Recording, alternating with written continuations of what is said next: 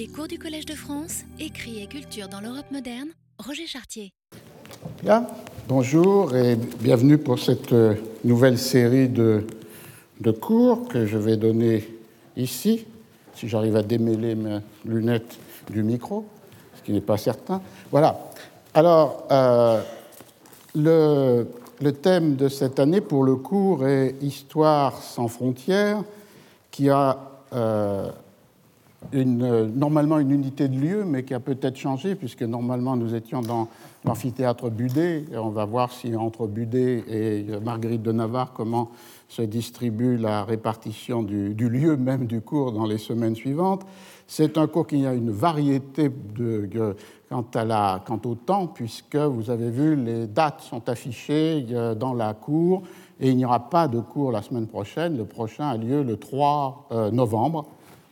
peut-être ici, peut-être à Budet, euh, dans l'amphibudet. Les collègues ici décideront au, dernier moment. Alors pourquoi ce, thème? D'abord, je vais commenter les deux mots, histoire au pluriel. Euh, l'idée étant euh, de, croiser d'un côté des réflexions sur l'histoire comme exercice de savoir, comme discipline de connaissance, comme représentation du passé, d'un passé qui fut et qui n'est plus, donc l'histoire des historiens, ou avant eux des chroniqueurs, ou des historiographes, et de l'autre côté, histoire au pluriel, c'est-à-dire les appropriations multiples par la fiction du passé que ces appropriations prennent la forme du mythe ou la forme de euh, la euh, littérature. Et aujourd'hui, j'essaierai donc de réfléchir dans ce premier cours qui aura la forme assez peu habituelle pour moi d'une conférence avec un texte rédigé. Vous savez que je préfère en général une forme plus libre et plus improvisée d'intervention, euh, qui est plus facile, je pense, à, suivre. Mais aujourd'hui, je commencerai avec cela sur une, euh, pour une réflexion sur les rapports euh, sur les différentes formes de présence du passé au présent, c'est-à-dire les compétitions ou les articulations entre le passé de la mémoire, le passé de la littérature et le passé de l'histoire. Alors pourquoi sans frontières? Euh, D'abord parce que, comme dans les cours précédents, je voudrais considérer, soit dans leur comparaison, soit dans leur euh, entrecroisement, des œuvres historiques ou littéraires qui appartiennent à différents espaces linguistiques, euh, parfois qui sont aussi des espaces nationaux ou euh, étatiques, et ceci dans l'Europe moderne, entre euh, la fin du XVe et le XVIIIe siècle. Et comme certains le savent aussi, ces espaces linguistiques que je peux maîtriser sont ceux qui nous renvoient à la France, à l'Angleterre et à l'Espagne. C'était là d'ailleurs les horizons géographiques des précédents cours au Collège de France, les premiers consacrés à une pièce perdue de Shakespeare, Cardenio, qui est devenu maintenant un livre, euh, et les seconds ou troisièmes consacrés soit à l'histoire des textes de théâtre plus généralement, au-delà euh, de Shakespeare, mais qui jouait aussi sur le rapport entre, euh, de similitude ou de différence entre France, Espagne, faudrait mettre au pluriel aussi, les Espagnes, et l'Angleterre, ou bien encore le, le, cours qui était consacré à Qu'est-ce qu'un livre? Donc euh, sans frontières au sens euh, strict, c'est-à-dire d'enjamber des frontières nationales. Euh, D'autre part, sans frontières en termes d'enjambement des disciplines euh, de euh, savoir, puisque dans ce cours, il sera question d'histoire culturelle, de sociologie des textes, de critique littéraire, voire même de l'approche philosophique, soit parce qu'ils peuvent être objets d'analyse des appropriations historiennes de textes littéraires, euh, soit parce qu'on euh, peut que se reporter dans le passé et utiliser des catégories, par exemple philosophiques, pour euh, décrire euh, des réalités euh, anciennes. Et un thème, pour ceux qui auraient lu les contenus probable euh, des cours tels qu'ils sont affichés, un thème fondamental étant euh,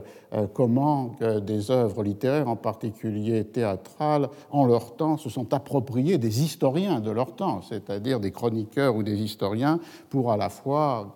s'inspirer de leur euh, relation du passé et en même temps pour la déplacer à des fins qui n'étaient pas celles d'une connaissance euh, adéquate du passé, mais qui étaient celles de produire euh, des représentations collectives, des affects, des émotions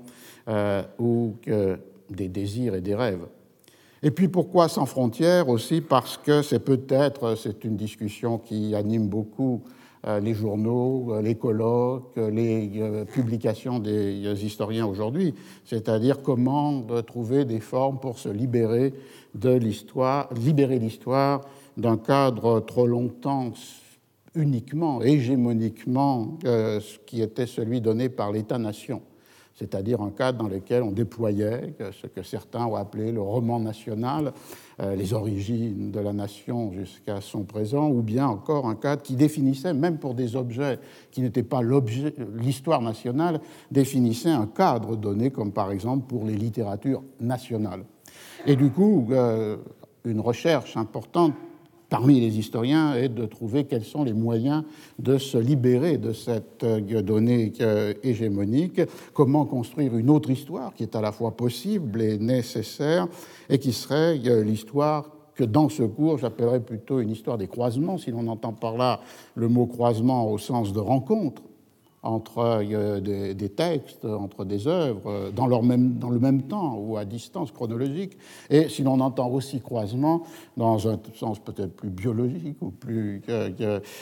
zoologique ou botanique, c'est-à-dire celui de l'hybridation du fait que naît une réalité nouvelle de l'entrecroisement euh, d'éléments qui lui sont euh, antérieurs.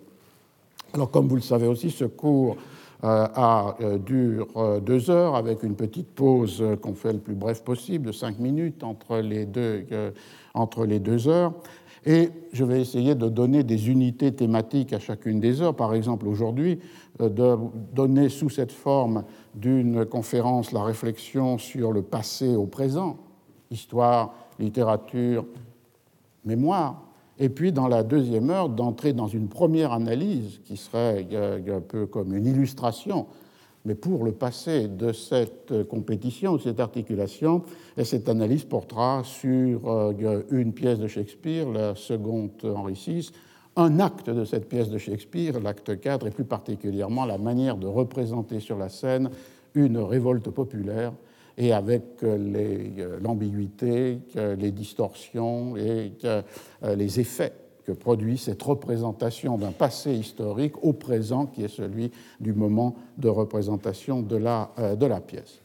Alors entrons dans un cadre un peu général qui est celui donc de comment penser les relations qui assurent dans un présent, par exemple le nôtre, des présences diverses du passé. Je reviendrai au titre de, ce que de, ma leçon inaugurale, c'est-à-dire euh, écouter les morts avec les yeux, escucho a los muertos con los ojos, c'est-à-dire un vers de Quevedo qui reprenait d'ailleurs euh, des vers euh, des anciens, qui me paraissait désigner avec une grande acuité bah, non seulement le respect de ce poète, Quevedo, pour les anciens maîtres qui avaient déjà forgé cette formule, écouter les morts avec les yeux, mais aussi finalement euh, ce vers pouvait désigner la relation qu'entretiennent les historiens avec les hommes ou les femmes du passé dont ils veulent comprendre et faire comprendre aux auditeurs, aux lecteurs, les souffrances et les espérances, les raisons ou les déraisons, les décisions et les contraintes. Et ce que l'on peut dire, c'est que parmi les historiens, seuls les historiens du temps contemporain peuvent euh, donner un sens euh, littéral à cette expression, non pas d'écouter les morts avec les yeux, mais d'écouter les vivants avec euh, les oreilles, puisque grâce aux techniques de l'enquête orale, les historiens du contemporain, mais aussi les sociologues ou les ethnologues, peuvent avoir une écoute attentive des mots mêmes de ceux et de celles dont ils écrivent l'histoire. Mais tous les autres historiens, n'ont pas ce recours possible et doivent écouter les morts seulement avec leurs yeux et retrouver euh, les paroles anciennes dans des archives qui en ont conservé une trace écrite.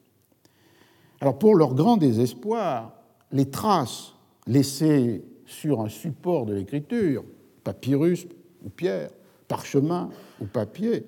ces traces n'enregistrent le plus souvent et pour le plus grand nombre que des silences.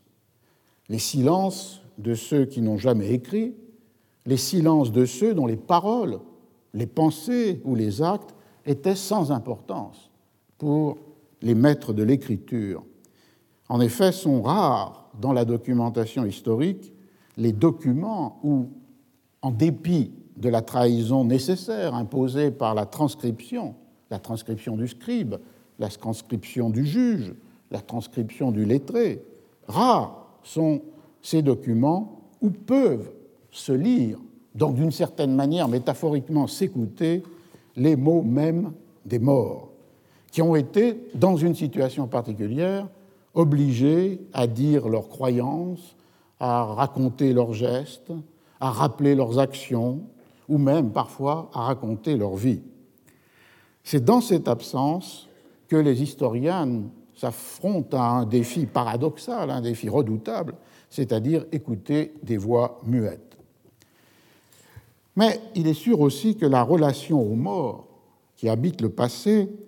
ne peut pas se réduire à la lecture des écrits qu'ils auraient composés ou qui parlent d'eux, même sans nécessairement le vouloir. En ces dernières années, peut-être plus encore qu'auparavant, mais peut-être pas plus qu'au XIXe siècle, les historiens ont pris conscience qu'ils n'avaient pas le monopole de la représentation du passé et que la présence du passé pouvait être portée par des relations à l'histoire qui étaient euh, sans doute infiniment plus puissantes que les relations qu'ils établissent par leurs propres écrits. Et ce sont ces relations que je voudrais évoquer dans, ce premier cours en soulignant la parenté, mais aussi les différences qui existent entre ces relations au passé, qui sont celles de la mémoire ou celles de la fiction, et la relation au passé qui est celle de euh, l'histoire des historiens. Il faut le faire d'abord, même si c'est un thème que je ne toucherai sans doute que dans le troisième, le troisième cours, euh, il faut le faire d'abord parce que les morts hantent les mémoires. Et dans ce cas-là, pour les mémoires, rencontrer les morts n'est pas les écouter avec les yeux, n'est pas déchiffrer leur présence dans l'écrit, mais les retrouver sans la médiation de l'écrit, dans l'immédiateté du souvenir qui surgit sans que l'on l'ait nécessairement voulu, ou dans la quête de ce que les anciens appelaient l'anamnèse, rechercher un souvenir dans la mémoire ou encore dans la construction euh, institutionnelle, sociale, culturelle des mémoires collectives. Donc il y a là une première compétition, une première relation, le passé des mémoires et le passé de l'histoire. La seconde est le fait que des historiens ont dû admettre, de bon ou de mauvais gré, que la force ou l'énergie des fictions le mythe, ou plus encore les fables, la littérature, cette énergie-là est capable de redonner vie aux âmes mortes avec beaucoup plus de force que les écrits de l'histoire comme discipline de savoir. Cette volonté quasi démiurgique de redonner vie aux âmes mortes caractérise peut-être la littérature euh, tout entière avant ou après le moment historique où ce mot commence à désigner ce qu'aujourd'hui nous appelons littérature, et qui, comme je l'ai souvent rappelé ici, suppose que soit articulée, nouée ensemble, à la fois la notion d'individualité de l'écriture, l'auteur, l'écrivain, la notion d'originalité de l'œuvre et la notion de propriété intellectuelle. Mais dès avant le moment où la littérature suppose l'association de ces trois euh, notion, la résurrection littéraire, entre guillemets, des morts prend un sens fort et parfois littéral lorsque certains genres s'emparent du passé. On peut évoquer ainsi euh, l'épopée, le souffle inspiré de l'épopée. On peut évoquer la minutie narrative, descriptive du roman historique. On peut évoquer, bien sûr, le théâtre lorsque sur la scène du théâtre, les acteurs de l'histoire se trouvent pour un temps réincarnés par les acteurs de la troupe. Du coup, on peut dire que d'un côté, les œuvres de fiction, ou du moins certaines d'entre elles, qui plus que d'autres possèdent cette énergie de redonner souffle et vie aux âmes mortes. Et d'un autre côté, la mémoire ou les mémoires, qu'elles soient individuelles ou collectives, résultat d'une quête ou surgissement du souvenir, les deux, fiction et mémoire, donnent au passé une présence qui est souvent plus forte, bien plus forte, que celle proposée par les livres des historiens. Ce sont donc ces concurrences et ces compétitions que je voudrais analyser dans euh, ce premier euh, exposé. La mémoire d'abord. Et ici, nous avons un support puissant, le livre de Paul Ricoeur, Mémoire, Histoire, Oubli, un livre publié peu de temps avant la mort de Ricoeur, euh, en, l'an, enfin en 2000. Et dans ce livre, on peut trouver dessiné les euh, différences les plus fortes qui séparent mémoire et histoire. La première différence serait celle qui sépare le témoignage du document. Le premier, le témoignage, est inséparable du témoin et suppose que ce que dit le témoin soit tenu ou non pour recevable. Le second, le document, quelque trace historique que ce soit transformée en document par l'historien, donne accès à des événements, je cite Ricoeur, réputés historiques qui n'ont jamais été le souvenir de personne. On a donc une opposition tranchée entre d'un côté le témoignage dont le crédit est fondé sur la confiance que l'on accorde aux témoins, et de l'autre côté le document est ce que certains historiens ont appelé sa nature indiciaire, la manière dont il renvoie au passé dont il est la trace. À l'acceptation ou à la récusation de la crédibilité de la parole qui témoigne pour le fait, que ce soit devant un tribunal ou devant euh, dans l'espace public, est substitué, dans le cas de l'histoire, l'exercice critique qui soumet au régime du vrai et du faux, du vérifiable et des refutables, les traces du passé rencontrées dans euh, ce que l'historien a construit comme document. Première différence, le document contre le témoignage. Une deuxième différence à suivre la démarche méticuleuse et précise de Ricoeur est l'opposition entre, d'un côté, l'immédiateté de la réminiscence ce souvenir qui surgit dans la mémoire ou que, avec le travail de l'anamnèse, on a retrouvé, et de l'autre côté, la construction explicative de l'histoire. Et évidemment, ici, on peut se référer à des explications multiples. Les historiens, euh, parfois les mêmes ou parfois des, des historiens différents, peuvent préférer une explication par des régularités, des causalités qui sont inconnues, méconnues par les acteurs. D'autres historiens ont préféré, surtout euh, dans les dernières décennies, des explications qui s'appuient sur les lexiques, les raisons, les décisions conscientes, volontaires des acteurs. Et parfois, les deux éléments peuvent être combinés, supposant qu'une société ou un individu est à la fois ce qu'il croit qu'il est et en même temps ce qu'il ignore qu'il est. Mais dans les deux cas, on a affaire à une euh, explication, une explication de ce qui est advenu, qui est opposée à cette immédiateté euh, de la euh, réminiscence. Et dans, le, dans, son livre, Paul Ricoeur a choisi de privilégier la notion de représentation pour analyser quelles sont les modalités de la compréhension euh, historiennes et qui ne sont pas celles du euh, souvenir. D'une part, parce que la notion de représentation a un double statut dans le travail des historiens. D'un côté, elle peut désigner des objets d'étude, et une histoire des représentations s'est construite, euh, j'y reviendrai sans doute au cours de ce, cours, qui est fondé un peu sur cette idée aussi, que, les représentations individuelles ou collectives sont à la fois le produit de mécanismes historiques et en même temps les produisent par leur force, par leur prégnance. Donc les représentations sont des objets de l'histoire, mais en même temps, le terme désigne le statut même de l'histoire. L'histoire n'est pas le passé,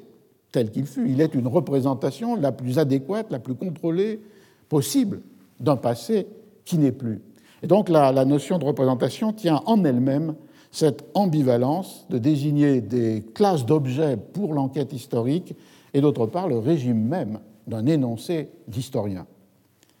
D'autre part, l'attention portée à la représentation, à la fois comme objet de connaissance et comme opération ou statut de connaissance, permet de reprendre une réflexion qui s'est ouverte dans les, il y a maintenant déjà 15 ou 20 ans sur euh, les échelles du travail historien et les effets de connaissance que produisent leurs variations. D'un côté, l'ensemble des discussions autour d'une réduction de l'échelle d'observation pour obtenir une densité documentaire et explicative plus forte avec euh, l'enquête micro-historique, et d'un autre côté, comme on le voit euh, dans ces dernières années, et particulièrement moi, euh, un élargissement de l'échelle de l'observation avec les différentes formes de retour à l'histoire, une histoire plus globale. Troisième écart entre mémoire et histoire, d'un côté la reconnaissance du passé par la mémoire, et de l'autre côté la représentation, comme je viens de dire, du passé par euh, euh, l'histoire. Et du coup, se trouve comme opposé la fidélité que suppose la relation de la mémoire avec le passé, et d'autre part la vérité qui doit être contrôlée, qui est celle à laquelle prétend l'histoire une vérité qui est fondée sur un traitement considéré comme adéquat des documents qui sont autant de traces du passé et qui est euh, construite aussi sur des modèles d'intelligibilité qui sont choisis pour l'interprétation, comme je le disais, soit l'accent porté sur euh, des mécanismes historiques ignorés, non perçus et non perceptibles par les acteurs de l'histoire, ou de l'autre côté la prise en compte de leur stratégie consciente, de leurs intentions volontaires, des mots même à travers lesquels, lorsqu'ils ont été recueillis, ils désignent leurs pensées et leurs actions. Donc, il y aurait là une euh, euh, très grande euh, opposition sur ces trois registres entre le passé de la mémoire et le passé de l'histoire. Mais on ne peut pas nécessairement s'en tenir seulement là, dans la mesure où, comme le fait remarquer Paul Ricoeur, dans chacun de ces moments, au moins théoriquement distingués, puisqu'ils peuvent être euh, synchroniquement euh, présents, dans chacun de ces moments, l'opération historique euh, rencontre la nécessité de l'écriture et du coup emprunte des formes de l'écriture qui ne lui sont pas spécifiques, mais qui appartiennent aussi à l'écriture de la mémoire lorsqu'elle se donne dans l'écrit, ou on le verra à l'écriture de la littérature, des structures de narration, des figures rhétoriques, l'utilisation des images et des métaphores. Et cette littérarité de l'écriture historienne, travaillée depuis déjà longtemps par la mise en évidence des parentés euh, des structures narratives ou des figures rhétoriques que l'on peut rencontrer dans un discours d'histoire, même lorsqu'il se donne sous les apparences d'une histoire sérielle, quantitative, euh, sociale. Et d'autre part, ces mêmes structures ou ces mêmes figures à l'œuvre dans, dans, la fiction font que, comme le dit Ricoeur, cette euh, littérarité peut être pensée comme une venant croiser ou s'opposer à ce désir de référence, à ce désir de vérité qui est celui euh, euh, du récit euh, historique. Et c'est justement dans cette distance qui est introduite entre le passé tel qu'il est représenté et les formes de discours qui le représentent au présent que se situe tout un ensemble de réflexions sur le statut de connaissance même de l'histoire. Comment accréditer la représentation historienne du passé du poids de vérité à laquelle, auquel elle prétend. Euh, Ricoeur, dans son livre, proposait deux réponses. La première est une réponse plus d'ordre épistémologique, on peut dire, puisqu'elle a à voir avec euh, l'opération historique et distingue très clairement trois temps dans cette opération euh, historique chaque historien confronté à l'objet qu'il a décidé ou construit. D'une part, l'établissement des preuves documentaires qui vont servir à euh, euh, légitimer la second temps construction de l'explication et le troisième temps étant celui de comment, dans l'écriture, cette explication fondée sur des preuves documentaires va être transmise euh, au lecteur. Et c'est donc une distinction théorique, puisque les historiens peuvent à la fois euh, établir euh, des documents, euh, ou du moins les analyser, suggérer des explications et écrire dans un même moment. Mais théoriquement, la distinction, analytiquement, la distinction entre ces trois phases de l'opération historique permet de sauvegarder en quelque sorte la capacité explicative et la possibilité de preuve de l'histoire par rapport à ce qui pouvait les endommager, c'est-à-dire le fait que l'histoire s'écrit avec les mêmes figures et les mêmes euh, structures narratives que la fiction. Il y a une seconde réponse chez Ricoeur qui lui est plus personnelle, moins familière aux historiens, et qui renvoie finalement à la mémoire comme témoignage essentiel que le passé fut, et que ce n'est pas une illusion de euh, la reconstruction historique. Et dans ce sens-là, après avoir méticuleusement marqué les différences entre témoignages et documents, réminiscences et explications, euh, fidélité et représentation,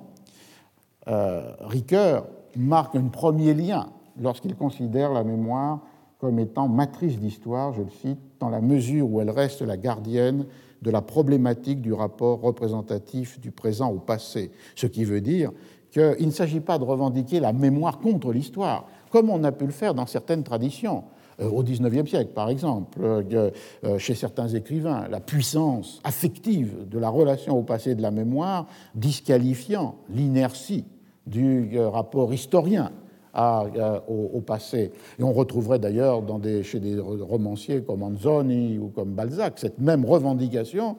du roman comme étant la véritable histoire parce que d'un côté, il a ce rapport affectif et existentiel avec le passé à travers la mémoire, et d'un autre côté, parce que le roman, dans la définition des Impromesis Pozzi ou bien de, Balzac, s'attache à ce que les historiens ignoraient, c'est-à-dire euh, le monde social, dans ses relations, ses contradictions, ses tensions.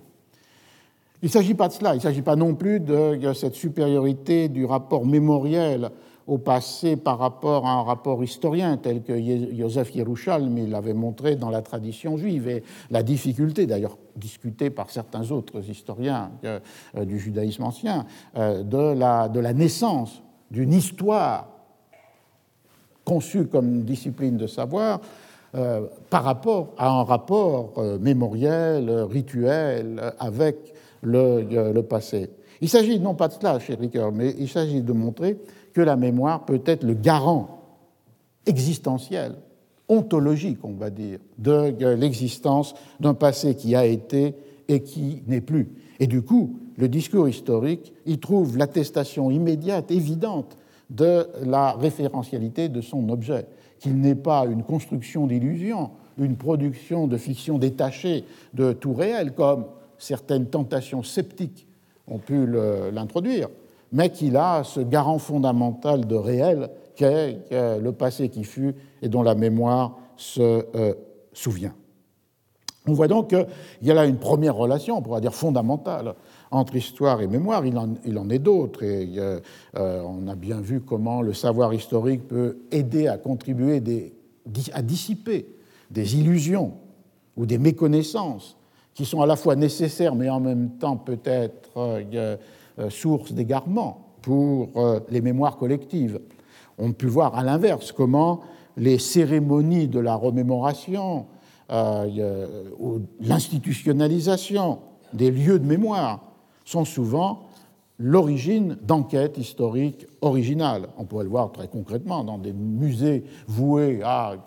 une conservation mémorielle, mais qui sont en même temps des supports ou des incitations à une recherche historique. Donc il y a des liens qui s'entrecroisent en permanence dans le présent. Pour autant, évidemment, mémoire et histoire ne doivent pas être confondus, parce que la première est portée par des exigences existentielles, euh, qui sont celles de communautés pour qui la présence du passé dans le présent est un élément essentiel de la construction de leur être collectif. Ces communautés peuvent être nationales, régionales, religieuses, sexuelles, etc. Donc il y a là une, exigence de vie qui lie le présent au passé de la mémoire. En revanche, l'histoire, elle, est inscrite dans un autre ordre, un ordre d'un savoir qui doit être euh, universellement acceptable parce que susceptible de critères de validation et qui, euh, du coup, peut être qualifié de scientifique. Euh, il me semble qu'une des définitions les plus claires de cette scientificité, entre guillemets, de l'histoire est donnée par Michel de Certeau, et peut-être de manière paradoxale, puisqu'elle est donnée dans un livre, L'écriture de l'histoire, qui s'attache surtout à l'aspect de littérarité de l'histoire, comment les historiens écrivent, quelles sont les figures de discours, les structures de narration euh, qu'ils empruntent ou qu'ils utilisent en même temps qu'elles sont utilisées ou empruntées par euh, l'écriture de la fiction. Mais c'est dans ce livre, voué à l'écriture de l'histoire, que De Certeau définit, je crois, d'une manière extrêmement incisive cette euh, quête, statut ou exigence de vérité lorsqu'il écrit que on peut dire que l'histoire produit des énoncés scientifiques, et le mot ne l'effraie pas, si l'on entend par là, je cite, la possibilité d'établir un ensemble de règles permettant de contrôler des opérations proportionnées à la production d'objets déterminés. Vous voyez que dans cette, situation, dans cette citation, tous les mots comptent. Production d'objets déterminés. Cela veut dire que le passé, pour un historien, n'est pas en lui-même un objet d'histoire. L'objet est construit. La question, le problème qui doit être euh, euh, résolu. Il y a donc là un premier élément qui est euh, l'élément de la production de l'objet, de la construction de l'objet. Deuxième élément dans la citation, les opérations. Et on voit bien là qu'il renvoie à ce que depuis Marc Bloch, on pouvait appeler les pratiques du métier d'historien. La détermination de l'objet, le découpage et le traitement des sources qui lui sont adéquates, la mobilisation de techniques euh, d'analyse quantitative, statistique, herméneutique, euh, matérielle, la construction d'hypothèses constamment euh, soumises à ratification, et finalement des procédures de vérification que l'historien ou d'autres historiens peuvent appliquer à l'explication historique qui est ainsi construite. Et de là, le troisième élément dans la citation, les règles et contrôles qui sont euh, ces critères de validation et qui inscrivent l'histoire dans un régime de savoir, de savoir partagé, défini par des critères de preuve qui, au moins dans une configuration historique donnée, sont considérés comme euh, universels. Du coup, on voit que, euh, travers cette citation, une opposition qui a souvent été faite pour montrer que puisque l'histoire écrit comme la fiction, le statut de la connaissance qu'elle produit n'est pas différent de celui de la fiction, euh, de Certeau, et encore plus euh, relu, si on voulait, à travers Ginsburg, montrent l'un et l'autre que connaissance et récit ne sont pas opposés, que preuve et rhétorique ne sont pas opposés. Et chez Carlo Ginzburg, cela est montré par un retour à Aristote, montrant que dans la rhétorique d'Aristote, il n'y a pas simplement des arts de persuasion, mais il y a aussi la convocation de preuves qui sont externes au euh, discours. Et que finalement, savoir critique et narration ne sont pas opposés. Alors lorsqu'on change de registre et que l'on passe à la compétition ou à la concurrence entre histoire et fiction, là aussi, pour commencer, la distinction semble bien claire et bien tranchée, si l'on admet que dans toutes ses formes, mythiques, littéraires, métaphoriques, la fiction ne prétend pas représenter à l'identique le euh, réel, et pas non plus sans créditer. Alors que l'histoire, on vient de le dire, entend pour sa part euh, de donner une représentation adéquate, disons scientifique, avec de Certeau, de la réalité qui fut et qui n'est plus, et mobilise pour ça ses propres euh, techniques. En ce sens, on peut dire que le réel est à la fois l'objet de l'histoire et en même temps le garant euh, du discours d'histoire. La distinction semble donc très claire entre euh, fiction dans toutes ses formes, je vais surtout m'attacher à la forme littéraire de la fiction, et d'autre part l'histoire. Mais toutefois, beaucoup d'éléments viennent brouiller cette euh, distinction si ferme et si claire Le premier élément, et qui va nous retenir pendant les semaines suivantes, est la mise en évidence de la force des représentations du passé proposées par la littérature. J'emploie maintenant sans guillemets l'anachronisme. La notion d'énergie, qui est une notion centrale dans un courant critique euh, américain, que le New Historicism, peut aider à comprendre comment et pourquoi certaines œuvres ont façonné beaucoup plus puissamment que les écrits des historiens les représentations collectives du passé. Il en va ainsi du théâtre au XVIe et XVIIe siècle, au moins dans les cas espagnols et anglais, Shakespeare et Lope de Vega. Il en va ainsi du roman, je viens de le dire, au XIXe siècle, de Manzoni à Balzac. Il en, vient, il en est ainsi du cinéma au XXe siècle. Lorsque théâtre, roman ou cinéma s'emparent du passé pour déplacer sur un registre de la fiction des personnages ou des événements historiques qui ont été, on voit qu'il y a un premier élément de vacillement de la distinction si claire entre fiction et euh, euh, histoire, dans la mesure où lorsqu'elles ont une force particulière, ces œuvres acquiert la capacité, comme l'a écrit Stephen Greenblatt, le, praticien le plus détaché, le plus visible du New Historicism, ces, œuvres ont cette énergie qui produit, organise, définit des expériences collectives avec le passé, des expériences qui peuvent être mentales dans les représentations ou parfois au théâtre qui peuvent même avoir un aspect émotionnel, affectif, euh, physique. Et a évidemment c'est dans ce cadre-là que je situerai la deuxième partie de cette première euh, matinée, en revenant à une de ces représentations qui a pu puissamment contribuer à façonner une représentation d'un événement du passé, euh, dans le cas anglais, c'est-à-dire une rébellion populaire de 1450, mais transfigurée par euh, l'écriture de Shakespeare. Je cite simplement le cadre d'ensemble dans, lequel se,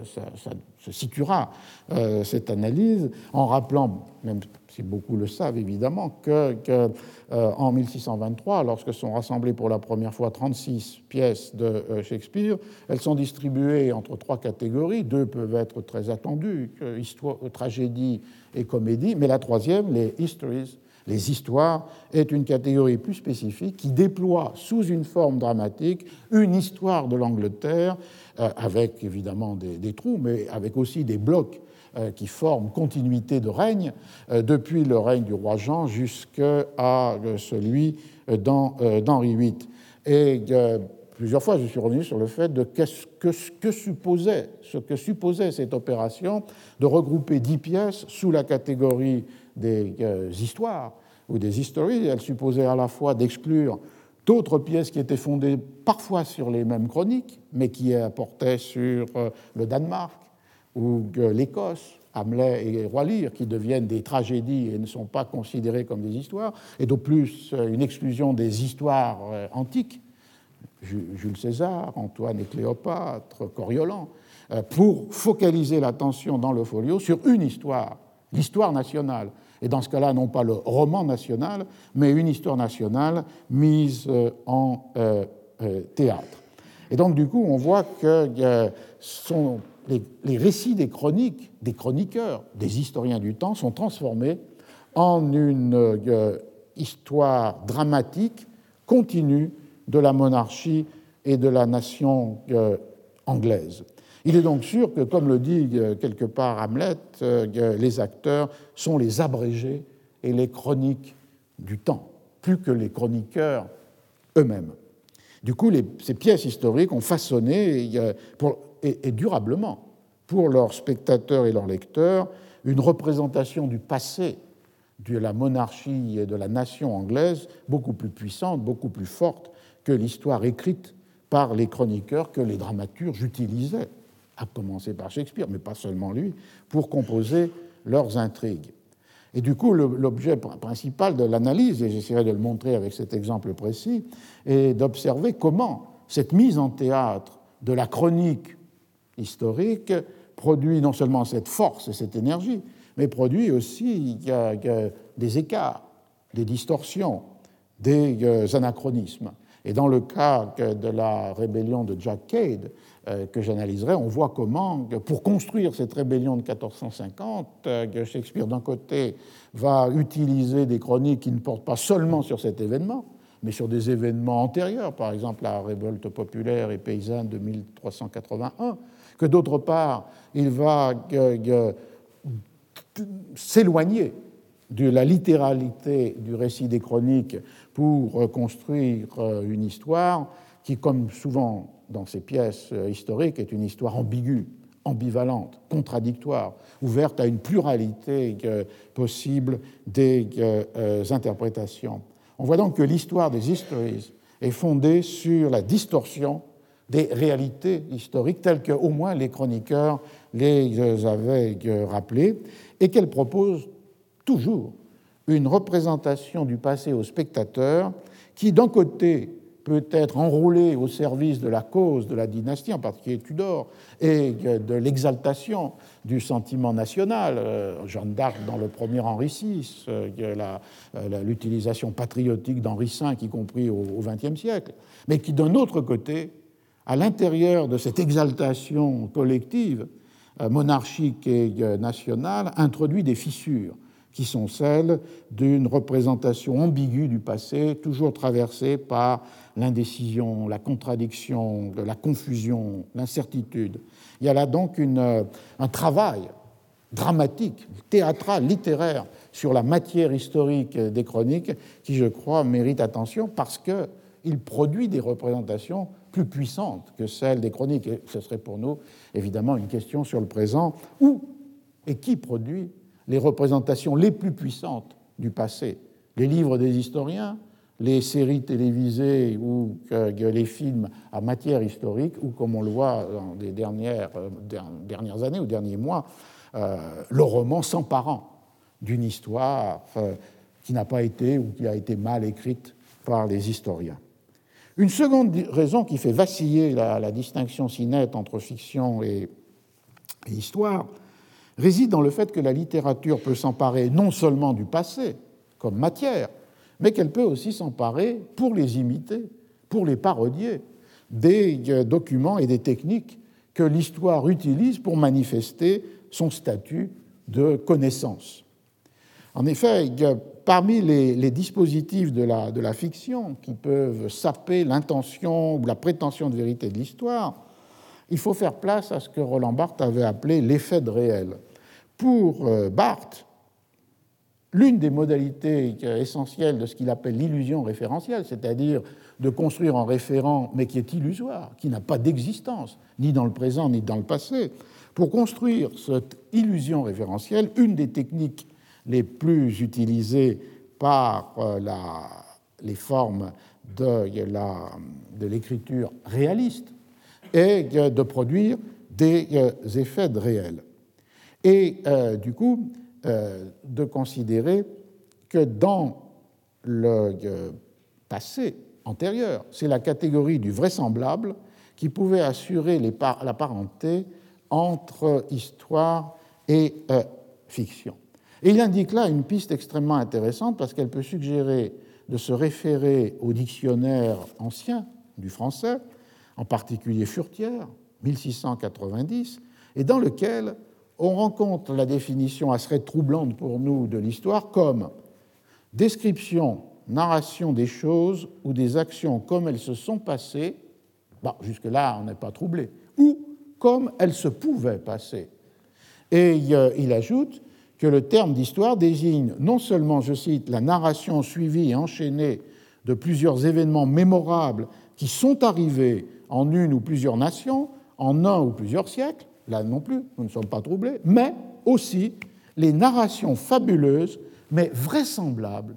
qui sont feintes par un auteur. Voyez donc que la euh, séparation pour Furtière et beaucoup de ses contemporains n'est pas entre l'histoire et la fable, mais elle est entre les récits vraisemblables,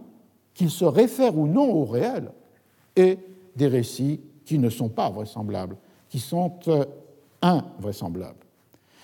Ainsi entendu, évidemment, l'histoire se trouvait radicalement séparée des exigences critiques qui, à la même époque, pouvaient caractériser le travail érudit de ce que l'on appelait les antiquaires. Une opposition, en quelque sorte, entre un travail de rapport au passé qui était fondé sur une érudition morcelée, partielle, technique, utilisant l'épigraphie, la numismatique, l'archéologie, et d'un autre côté, une histoire qui était écrite comme narration,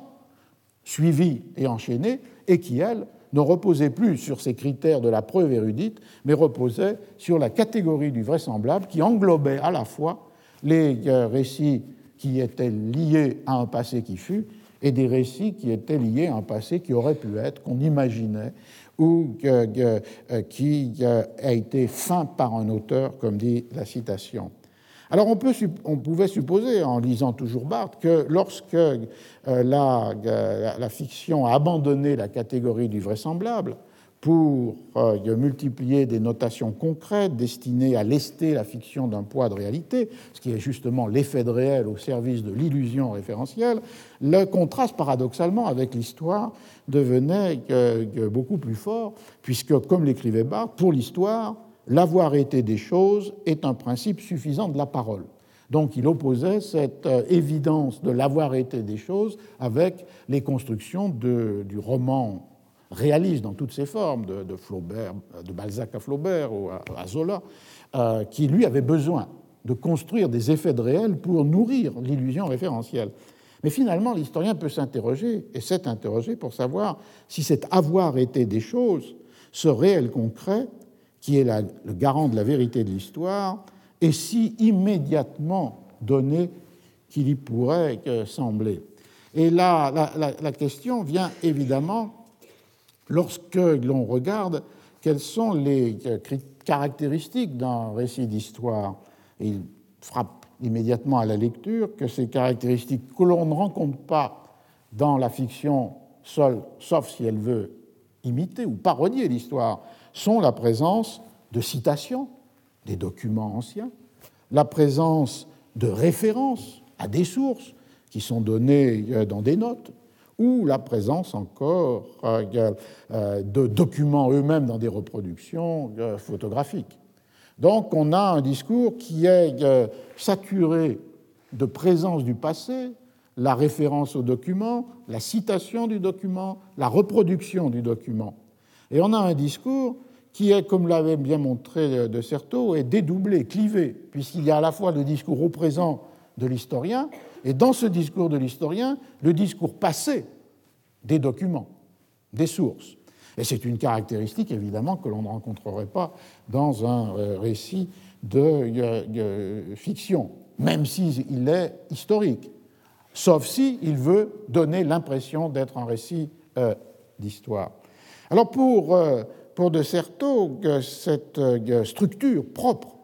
de la narration historique, dédoublée entre une parole au présent, celle de l'historien, et des paroles du passé, celles des documents, lui permettait d'écrire, s'oppose comme historique ou historiographique le discours qui comprend son autre, mais comprend au double sens, c'est-à-dire qui inclut et qui explique. La chronique, l'archive, le document c'est-à-dire un discours qui s'organise dans un texte feuilleté, dont une moitié continue, c'est celle de l'historien, s'appuie sur l'autre moitié disséminée, c'est celle de l'archive ou du document ou de la chronique ancienne. Et ainsi, le discours de l'historien se donne le pouvoir de dire ce que signifie cet autre discours qui est inscrit, qui est inclus, qui est compris au double sens du terme dans euh, le discours de l'historien. Euh, de Certeau continuait, par les citations, par les références, par les notes, par tout l'appareil des renvois permanents à un langage premier, le langage de l'archive, le langage de la source, le langage du document, le discours de l'historien s'établit en savoir de l'autre. On voit donc que la, la, structure feuilletée, clivée du discours historique a plusieurs fonctions. D'abord, elle convoque le passé dans le discours au présent, et c'est une forme d'accréditation de la référence. C'est documents qui sont cités ou reproduits euh, sont bien le gage, le garant de l'authenticité que quelque chose fut et qui a laissé trace. D'autre part, cette structure clivée et feuilletée permet à l'historien de montrer sa propre compétence comme maître des sources, comme maître de l'explication, comme capable de produire une compréhension du passé qui n'était peut-être pas accessible ou perceptible euh, ou partagée par les acteurs même de ce passé. Et donc, du coup, il y a là un élément de la rhétorique de la preuve chez les historiens qui doit emporter la conviction du, euh, du lecteur. Ce qui m'avait intéressé souvent, c'est de voir les textes de fiction qui non seulement s'emparent du passé comme objet, comme matière, mais qui s'emparent des techniques de la preuve historique afin de produire non pas des effets de réel, mais d'être perçus comme des discours d'histoire, avec une euh, ambiguïté, euh, soit pour duper, tromper euh, le lecteur qui va prendre au pied de la lettre cette imitation d'histoire, soit au contraire pour jouer avec un rapport ironique et distancié, ludique avec le lecteur. On pourrait évidemment citer beaucoup de textes littéraires qui se sont emparés de ces techniques euh, de la preuve, de ces critères d'accréditation du discours euh, historique, en particulier toute la lignée des biographies imaginaires. Euh, et celle qui m'avait toujours paru pousser au plus loin, cette capture des documents ou des techniques propres à l'histoire pour donner une illusion d'histoire, et avec cette ambiguïté de tromper ou d'amuser. C'est une biographie d'un peintre catalan, Josep Torres Campalans, par euh, l'écrivain espagnol, mais après la guerre civile devenu mexicain, Max Aub, publié en 1958 à Mexico, Josep Torres Campalans. Et il s'agit d'un peintre imaginé, d'un peintre imaginaire, et dont la biographie est écrite par Campalans en s'appuyant sur toutes ces techniques qui normalement accrédite un discours de vérité sur le passé. Euh, par exemple, la photographie. On voit euh, Campalans avec ses parents ou Campalans avec son meilleur ami qui était Pablo Picasso, qu'il avait rencontré à Barcelone. Euh, on trouve les citations de fragments d'entretiens dans la presse parisienne d'avant la guerre de 14 donnés par Campalans. On trouve les témoignages recueillis par Max Aub sur, euh, avec euh, des, des, contemporains de Campalans. On trouve aussi ce qui va plus loin dans cette capture de l'attestation historique. On trouve à la fois la, transcription du quaderno verde, du cahier vert que Campalans avait supposément tenu pour noter ses impressions, ses émotions, ses visites, et surtout, on trouve les œuvres elles-mêmes reproduites dans le livre, et les œuvres qui ont été peintes évidemment par Max Aub lui-même. Et euh, du coup, euh, euh, ce, livre-là, qui pousse le plus loin que je connaisse cette capture des documents et des preuves historiques, avait dans son temps, et pour Max Aub, ça s'écrit AUB,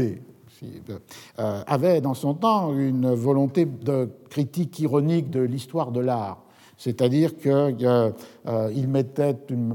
en scène, et pour s'en moquer, euh, l'explication de l'œuvre par la biographie, ou bien la contradiction profonde des notions que les historiens de l'art aiment à utiliser, d'un côté celle d'influence et de l'autre côté celle de précurseur on voyait en lisant les notices des tableaux de Max Raub qu'il était à la fois influencé par tous les peintres du 19e et euh, euh, du début du 20e siècle, mais en même temps qu'il avait peint le premier tableau cubiste, le premier tableau abstrait, le premier tableau à la manière euh, de,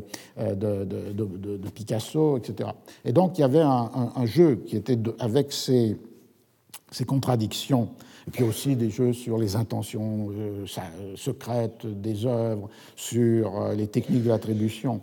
Euh, aujourd'hui, évidemment, le contexte de lecture du livre de Aube, serait un peu différent, c'est-à-dire il montre à la fois la fragilité de la distinction entre l'histoire et la fiction, puisqu'une fiction peut enrôler à son service la photographie ou l'objet lui-même. Et donc, basculer le faux du côté de la, de la preuve. Donc il montre cette fragilité comme dans une sorte de mise en garde. Et en même temps, il montrait aussi que les partages entre l'invention littéraire et le savoir historique pouvaient être indiqués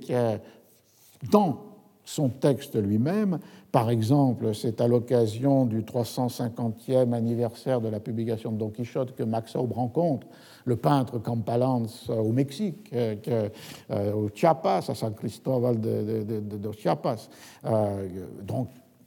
un jeu qui était aussi euh, avec euh, la reprise dans le, prologue de, disait-il, le prologue euh, qui est le modèle absolu, c'est-à-dire celui du Quichotte. Donc on est bien là dans le domaine d'une fiction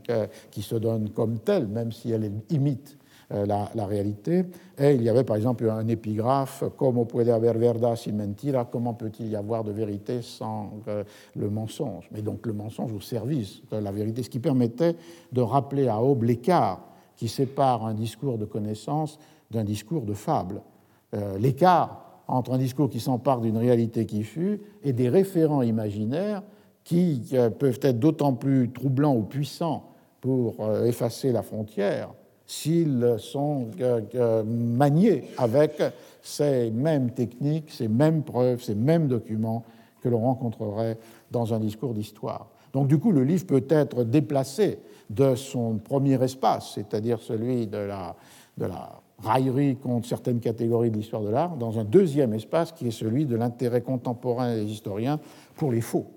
et les falsifications, à la fois puissantes, puisqu'elles ont trompé, mais en même temps euh, décelées, puisque sinon on ne considérerait pas que ce sont des faux. Et donc la, puissance de connaissance euh, du discours d'histoire peut être renforcée par les analyses qui ont été faites par euh, Anthony Grafton, par exemple, ou Carlo Baroja pour l'Espagne, de, des falsifications historiques. Alors je vais conclure cette première heure avec la dernière raison qui peut faire vaciller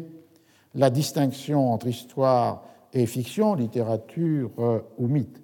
leur proximité à la fois séduisante mais dangereuse. Et cette euh, dernière raison, elle est très liée avec l'histoire la plus contemporaine, c'est-à-dire la transformation à la fois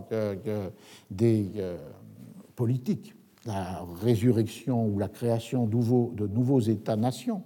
ou qui se prétendent comme tels. Et puis elle est liée aussi avec les besoins, les exigences existentielles d'affirmation de communautés, d'identités ou de minorités qui ne sont pas nécessairement euh, nationales.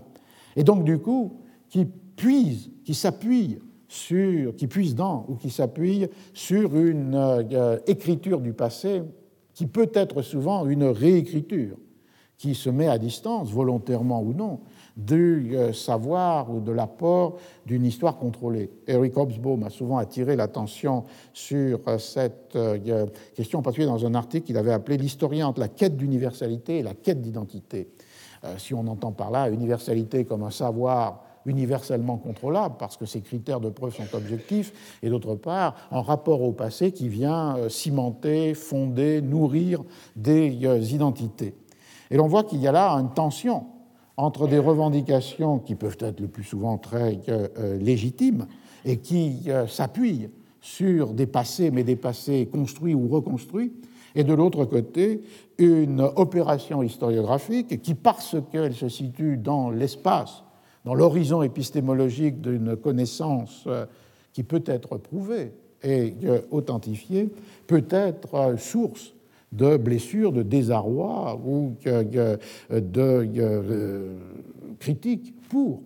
ces histoires de la mémoire. On a donc là une, une, tension très forte que vous pourriez voir, en particulier dans des, dans des cas où l'exacerbation de ce passé mis au service d'une reconquête ou d'une conquête ou d'une affirmation d'identité, et d'identité souvent et longuement opprimée, et d'autre part des revendications d'une scientificité de l'histoire qui peut être déception, qui peut être blessure, euh, est particulièrement forte. Ce serait le cas, par exemple, euh, aujourd'hui en Espagne. Donc on voit que, pour terminer, on a euh, ici, dans cette mise en place par laquelle j'ai voulu commencer, à la fois une affirmation de distinction entre histoire et mémoire, histoire et fiction, mais que ces distinctions sont jamais que de l'ordre de l'évidence. Elles n'ont d'évidence ni historique, on l'a vu avec la définition de l'histoire au XVIIe siècle, et elles n'ont pas non plus euh, d'évidence euh, théorique ou rhétorique, puisque des procédés peuvent être communs entre les unes euh, et les autres. On a donc là une première leçon importante. La deuxième leçon, c'est évidemment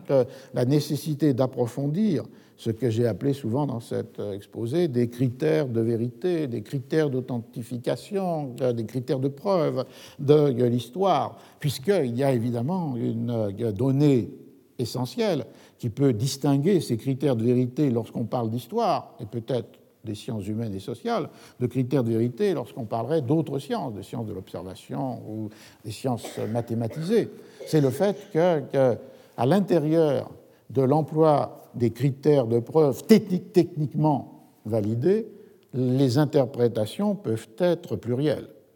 C'est là sans doute une des tensions les plus fortes pour, euh, d'un côté, maintenir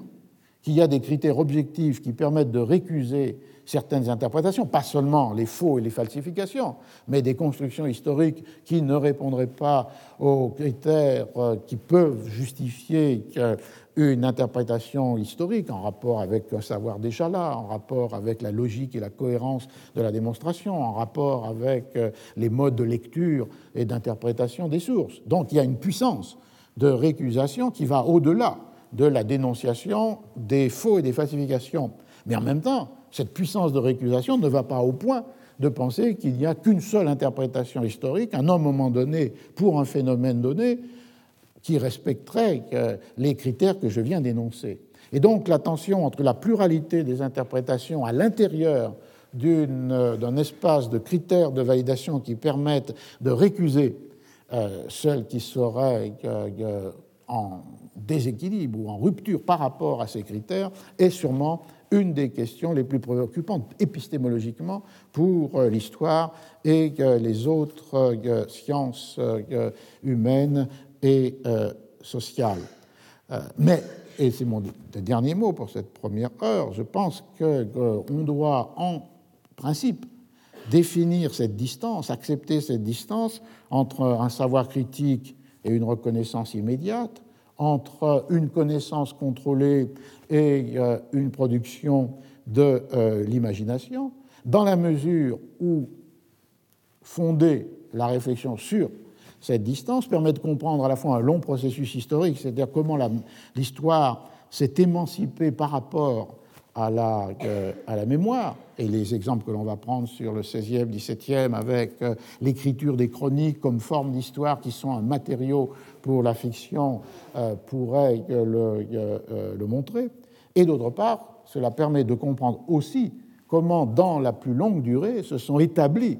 des euh, rapports euh, parfois successifs ou parfois simultanés entre l'histoire et la fable. On a vu que, le passage de la catégorie du vraisemblable qui faisait que, le vrai n'était pas nécessairement vraisemblable, citation de Corneille pour le Cid, ou que, que, le vraisemblable pouvait être considéré comme histoire alors même qu'il ne se référait pas à des événements qui étaient advenus, le passage de cette catégorie-là à une distinction nette entre les effets de réel de la fiction et d'autre part le savoir scientifique de l'histoire peut aussi s'inscrire dans euh, ce principe de la euh, distinction que j'ai suggéré. Alors donc, dans la, deuxième partie de cette première euh, séance, je vais m'attacher à un exemple particulier de ce travail de la fiction sur, sur l'histoire. On peut donc peut-être prendre cinq minutes de pause qui sont souvent euh, considérées comme nécessaires. Alors bon, euh, travaux pratiques en quelque sorte, c'est-à-dire de prendre un exemple, il y en aura beaucoup d'autres dans, dans ce cours, comme vous l'avez vu, avec euh, Calderon, avec Lope, avec Shakespeare, mais justement Shakespeare. J'ai repris là une lecture que j'avais faite déjà un certain temps, mais jamais publiée, euh, sur euh, un élément à l'intérieur d'une pièce qui n'est pas parmi les plus connues de Shakespeare, qui est euh, le second Henri VI. Alors d'abord, euh, il faut signaler que lorsqu'on confronte, on veut commenter une pièce de Shakespeare, ce qu'ont oublié parfois même les meilleurs spécialistes, il faut partir de l'état du texte. C'est-à-dire qu'il y a plusieurs états de texte pour une même œuvre. Dans ce cas-là, deux. Euh, l'un qui est donné en la publication sous forme in quarto en 1594 de euh, cette pièce, euh, et qui a un titre très long, comme on aimait les donner pour en quelque sorte en faire une sorte de, de résumé de la pièce. Le titre est La première partie de la rivalité entre les deux célèbres maisons d'York et de Lancastre, avec la mort du bon duc Humphrey, et le bannissement et la mort du duc de Suffolk, et la fin tragique du fier cardinal de Winchester, avec la remarquable rébellion de Jack Cade et la première revendication de la couronne par le duc d'York. C'est un titre en forme, évidemment, de, résumé de la pièce, euh, de, scénario, de script de euh, la pièce. Et donc on voit que cette pièce, dans sa première édition, n'avait rien d'une seconde partie, puisque c'était the first part of the contention betwixt the two famous houses of York and Lancaster. Euh, cette,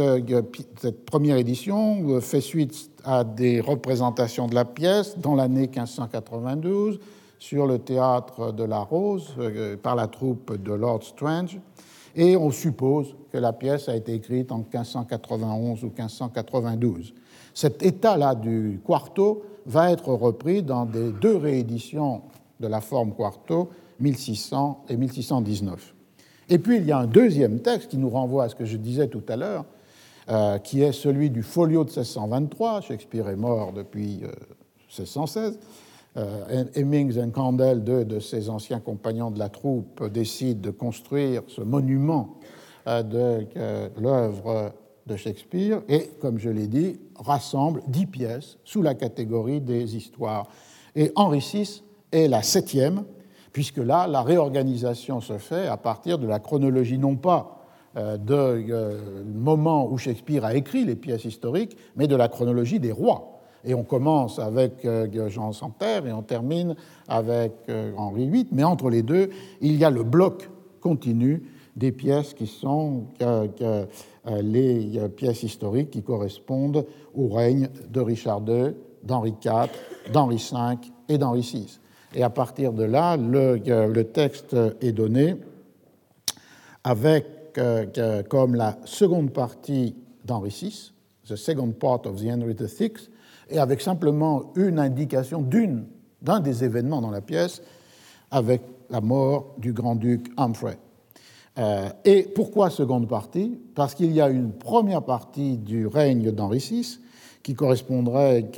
aux années 1422-1445, du point de vue de la réalité historique, et dont euh, les spécialistes shakespeariens discutent beaucoup, à la fois euh, l'identité shakespearienne. Il semble très clair qu'il s'agit d'une de ses œuvres en collaboration. Peut-être d'ailleurs le second, Henri VI, le serait aussi, mais en tous les cas, pour le premier, le, sentiment est plus assuré. Et d'autre part, peut-être une pièce qui aurait été écrite après le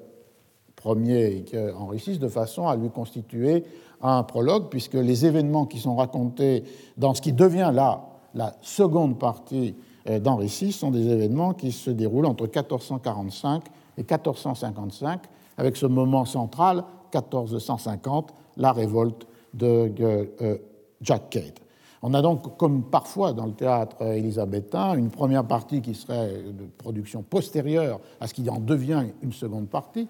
et d'autre part, on a là sûrement une écriture en collaboration. Et la, pièce, le premier, Henri VI, donc du coup, n'a jamais été publié sous une forme quarto. Le seul texte disponible ancien est le texte donné dans le folio de 1623. Euh, alors la, pièce en régie, je ne vais pas entrer dans le détail, est d'une grande complexité historique. Elle est autour de, de l'assassinat de Gloucester, le bon duc euh, Humphrey, qui était la première chose mentionnée dans les deux éditions, celle in quarto de 1594 et le texte du folio, c'est-à-dire du protecteur du royaume, tuteur du jeune Henri VI et assassiné à la scène 2 de l'acte 3 dans les découpages euh, modernes. derrière cet événement historique, ce qui est en question, ou ce qui est mis en, évidence par la pièce de Shakespeare, c'est la destruction du bon gouvernement et donc du coup le chaos qui est marqué à la fois par la lutte entre les factions aristocratiques, les descendants des euh, fils descendants d'Édouard, qui va faire opposer les York, euh, York aux Lancastre, donc la guerre des, de Rose, et d'autre part, une autre forme de chaos qui est cette euh, rébellion populaire, cette révolte populaire de Jack Cade, euh, CADE, qui est un événement historique évidemment attesté, 1450, une révolte dans le Kent, et les révoltés arrivant jusqu'à Londres et soumettant au roi une série de Bill of Petitions, de série de remontrances. Et ce qui est frappant lorsqu'on lit la critique sur la manière dont Shakespeare a mis en scène euh, en 1592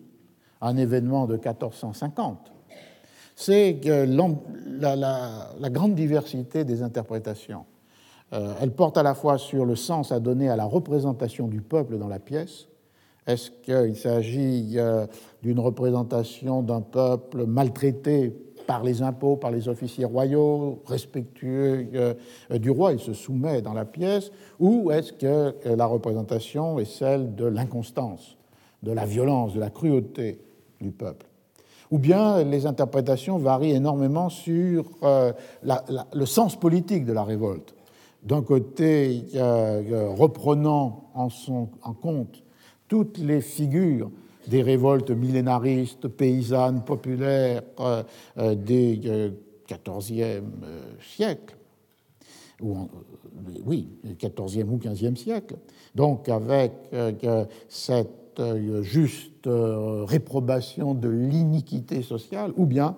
une interprétation qui insiste sur la dimension grotesque, ridicule, carnavalesque de la révolte et des interprétations très variables sur la représentation de Jack Cade lui-même, le, leader de cette euh, rébellion, euh, vu soit comme le porte-parole d'un discours euh, égalitaire, messianique, avec des échos du millénarisme biblique, et de l'autre côté, vu comme un ambitieux, cruel, manipulé,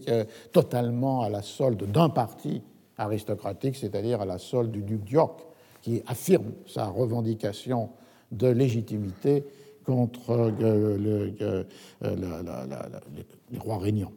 Il y a donc là une difficulté à stabiliser la définition de ce que serait une politique de Shakespeare à l'intérieur de, euh, cette, euh, pièce, dans la mesure où ce qui est donné à, voir,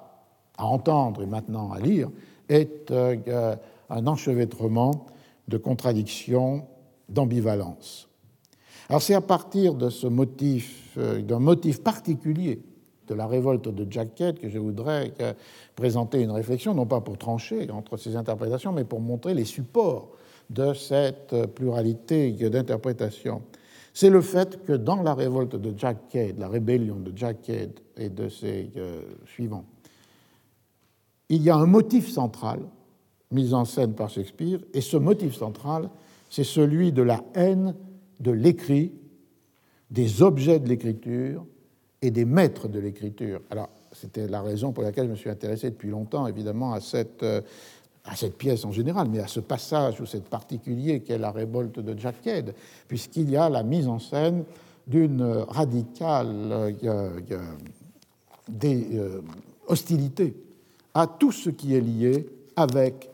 l'écrit, l'écriture, ceux qui écrivent, et les euh, objets qui permettent ou reproduisent euh, l'écriture. On pouvait commencer d'ailleurs avec euh,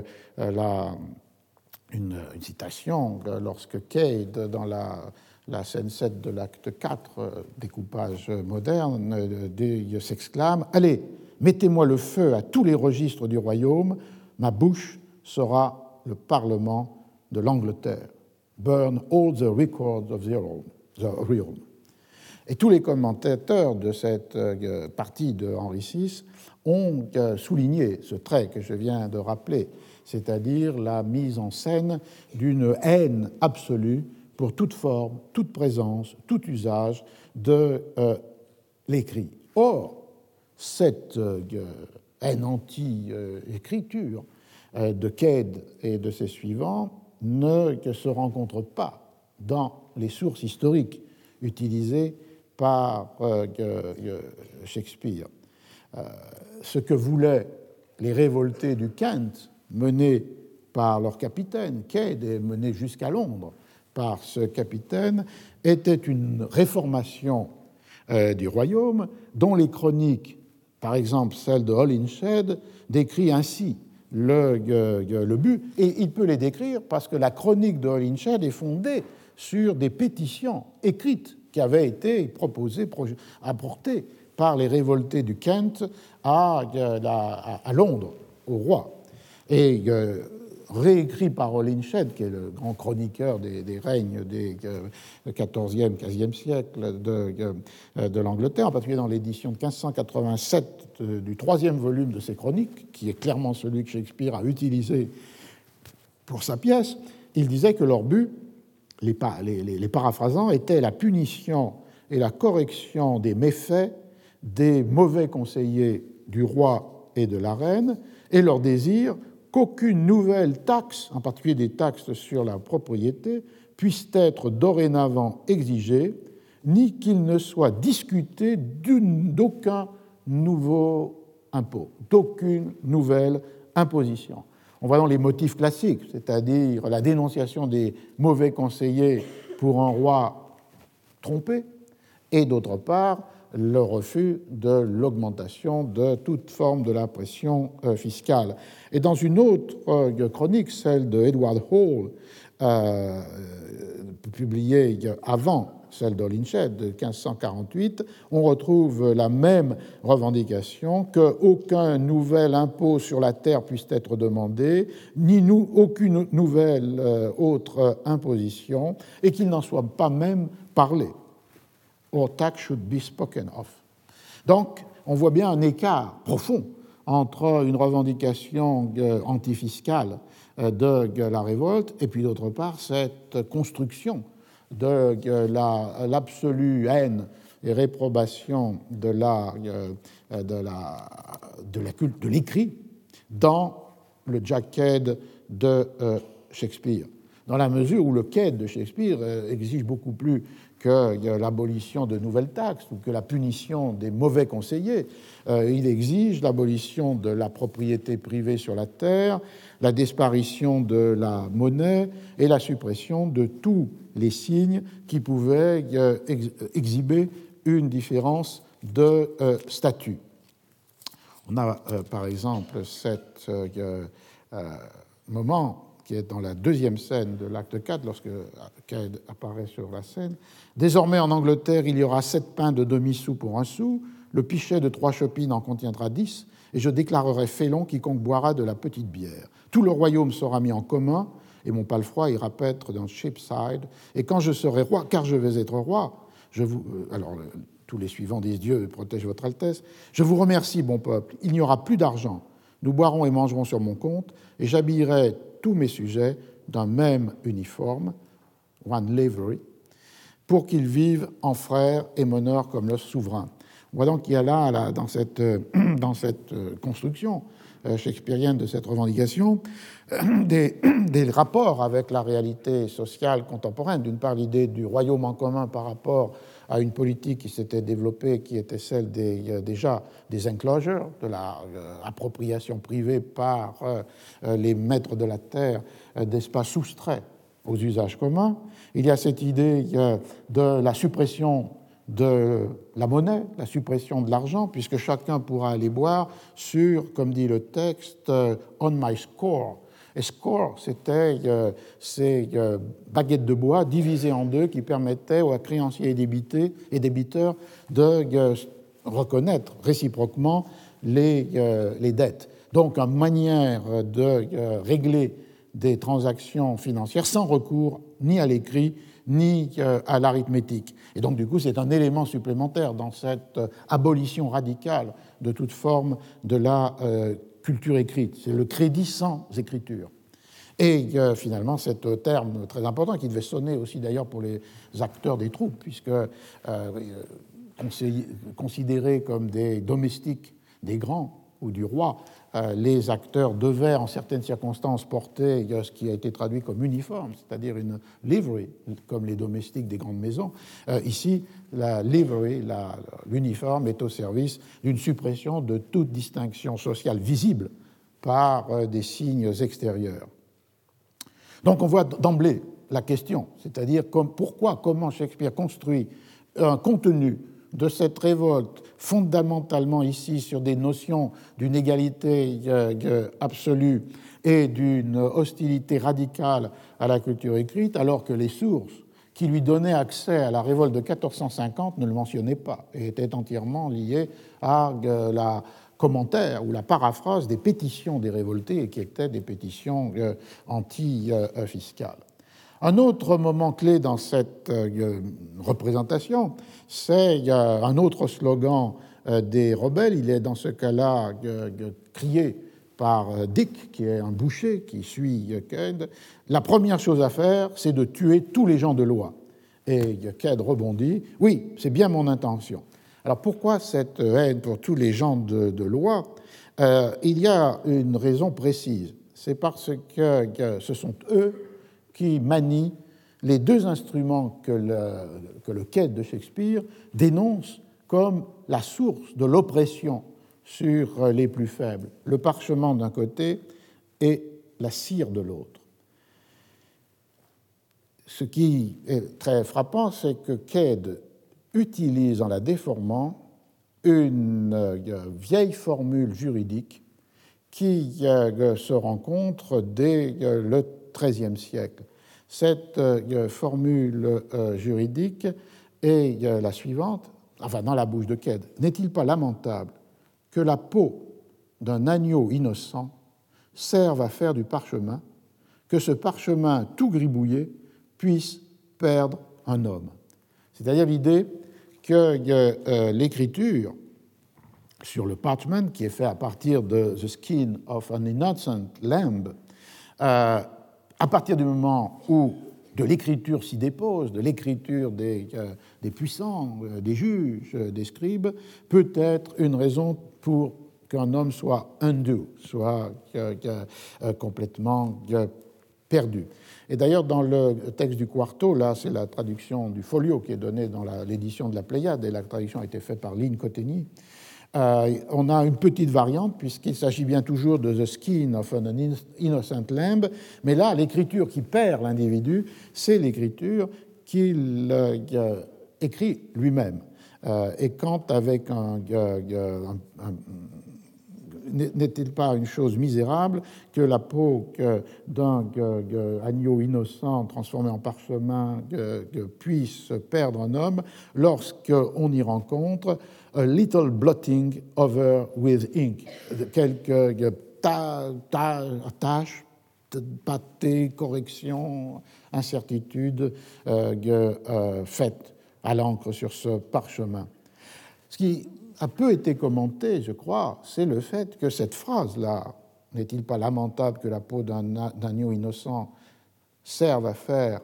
du parchemin et que ce parchemin gribouillé euh, ou euh, marqué par des euh,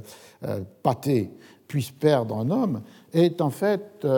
une en résonance avec euh, un texte du milieu du XIIIe siècle qui avait été euh, énoncé par le futur pape euh, Innocent IV dans un commentaire au décrétal et où la formule latine était contra ius gentium fuit inventum aiure civili ut credatur peli animali mortui. Contre le droit des gens, on a inventé, fut inventé par le droit civil que l'on devait croire dans la peau d'un animal mort, donc le parchemin. Et cette formule, dont je ne peux pas savoir comment elle a pu être arrivée jusqu'à Shakespeare, est évidemment reprise presque littéralement avec une première différence qui est que ce qui dans le texte latin était la peau d'un animal mort devient la peau d'un innocent agneau, ce qui lui donne, si l'on se souvient de l'image biblique de l'agneau, une résonance chrétienne infiniment plus forte. Et euh, euh, le deuxième euh, élément, c'est cet élément ajouté sur l'idée que cette croyance dans la peau de l'animal mort peut être la source de la perte d'un homme, soit parce qu'il est condamné, soit parce qu'il se condamne lui-même. On peut penser que cette glose au décrétal, transformée par Shakespeare en un énoncé de,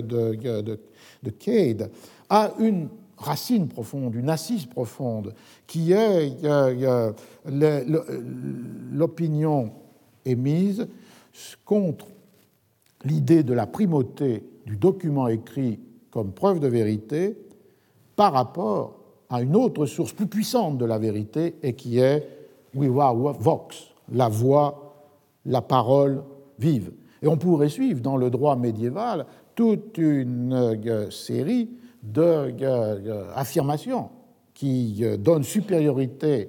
au témoignage oral sur le document écrit ou qui limitent, comme c'était le cas par exemple dans les nouvelles de Justinien, qui limitent à des cas très particuliers, par exemple des conflits sur euh, la, propriété ou des transactions de propriété, la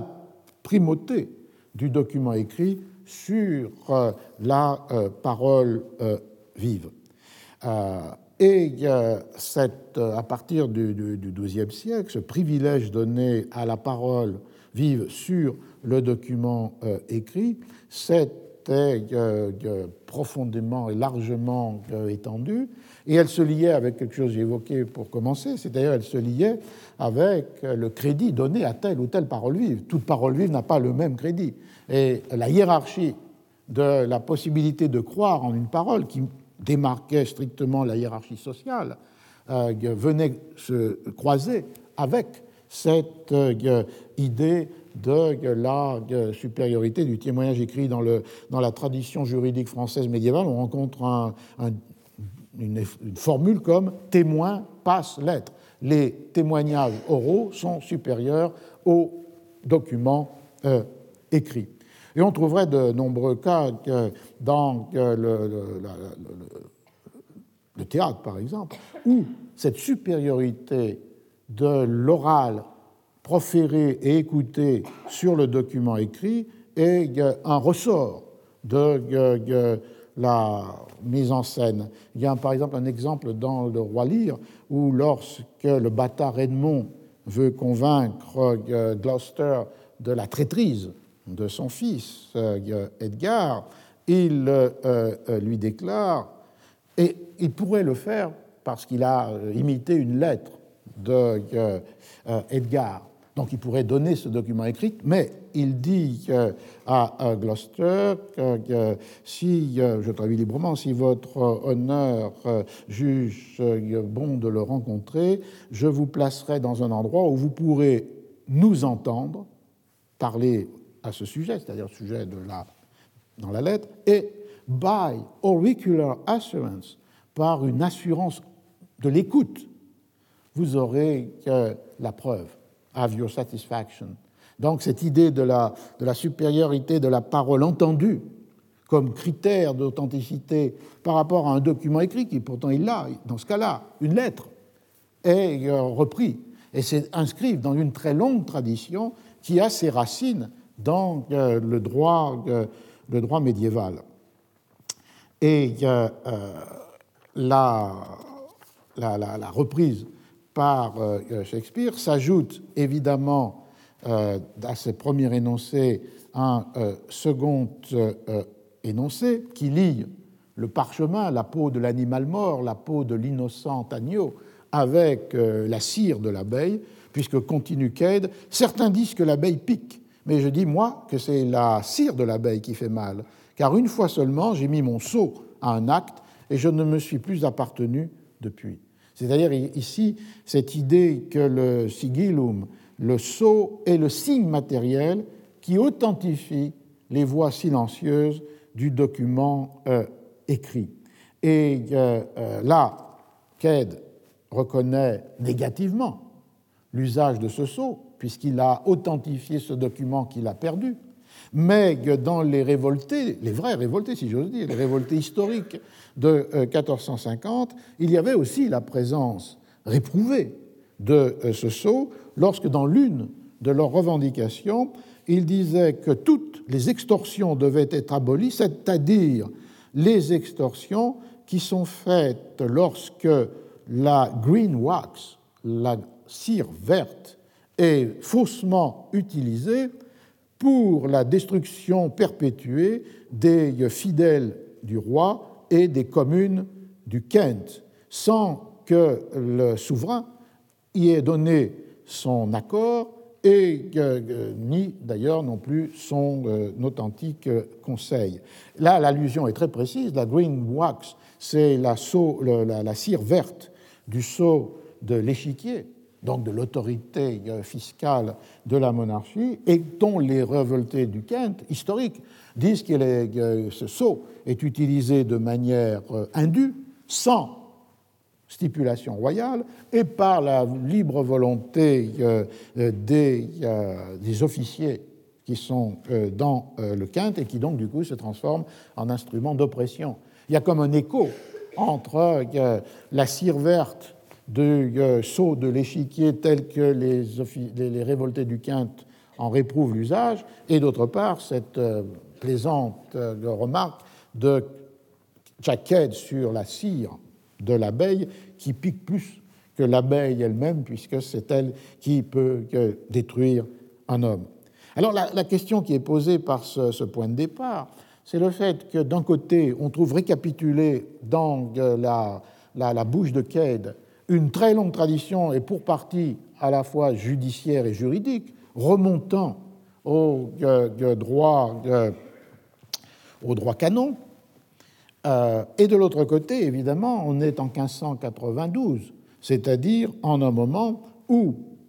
a basculé ce rapport entre euh, le euh, document écrit et le témoignage oral dans les procédures administratives ou dans les procédures judiciaires. L'écrit est devenu un instrument de preuve et un critère d'authentification tous ceux qui se sont euh, intéressés à, l'époque Tudor ont mentionné comment euh, euh,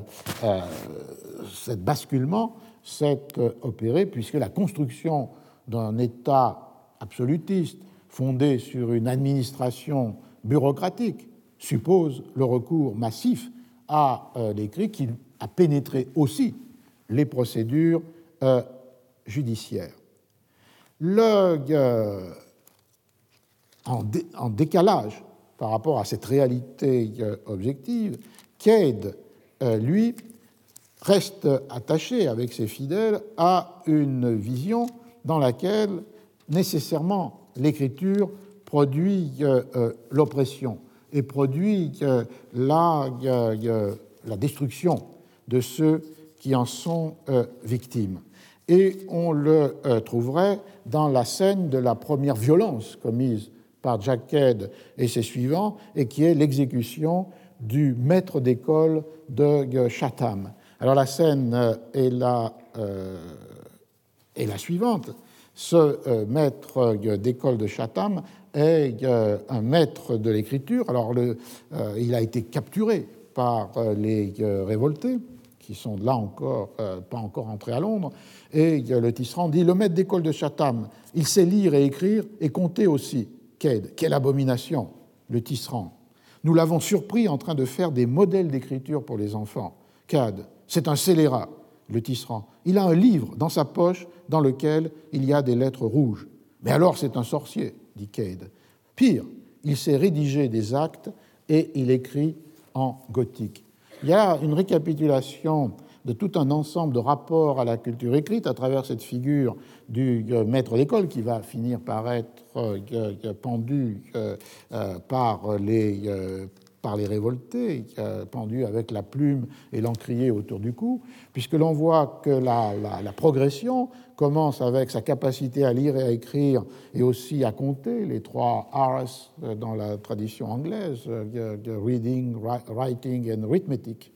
et que donc il est celui qui enseigne cette connaissance aux enfants. On l'a surpris en train de faire des modèles d'écriture pour, les, euh, pour, les, pour, les, pour ses élèves. Au-delà, il est l'homme qui possède euh, des livres, et ces livres sont euh, des livres à lettres rouges, on peut difficilement les identifier, ce sont peut-être un, un, almanach, peut-être un primer, c'est-à-dire ces, livres pour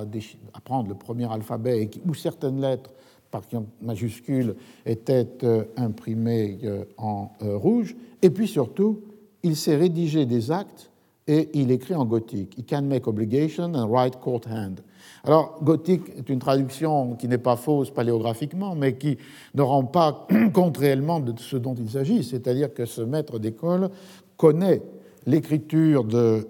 des, greffiers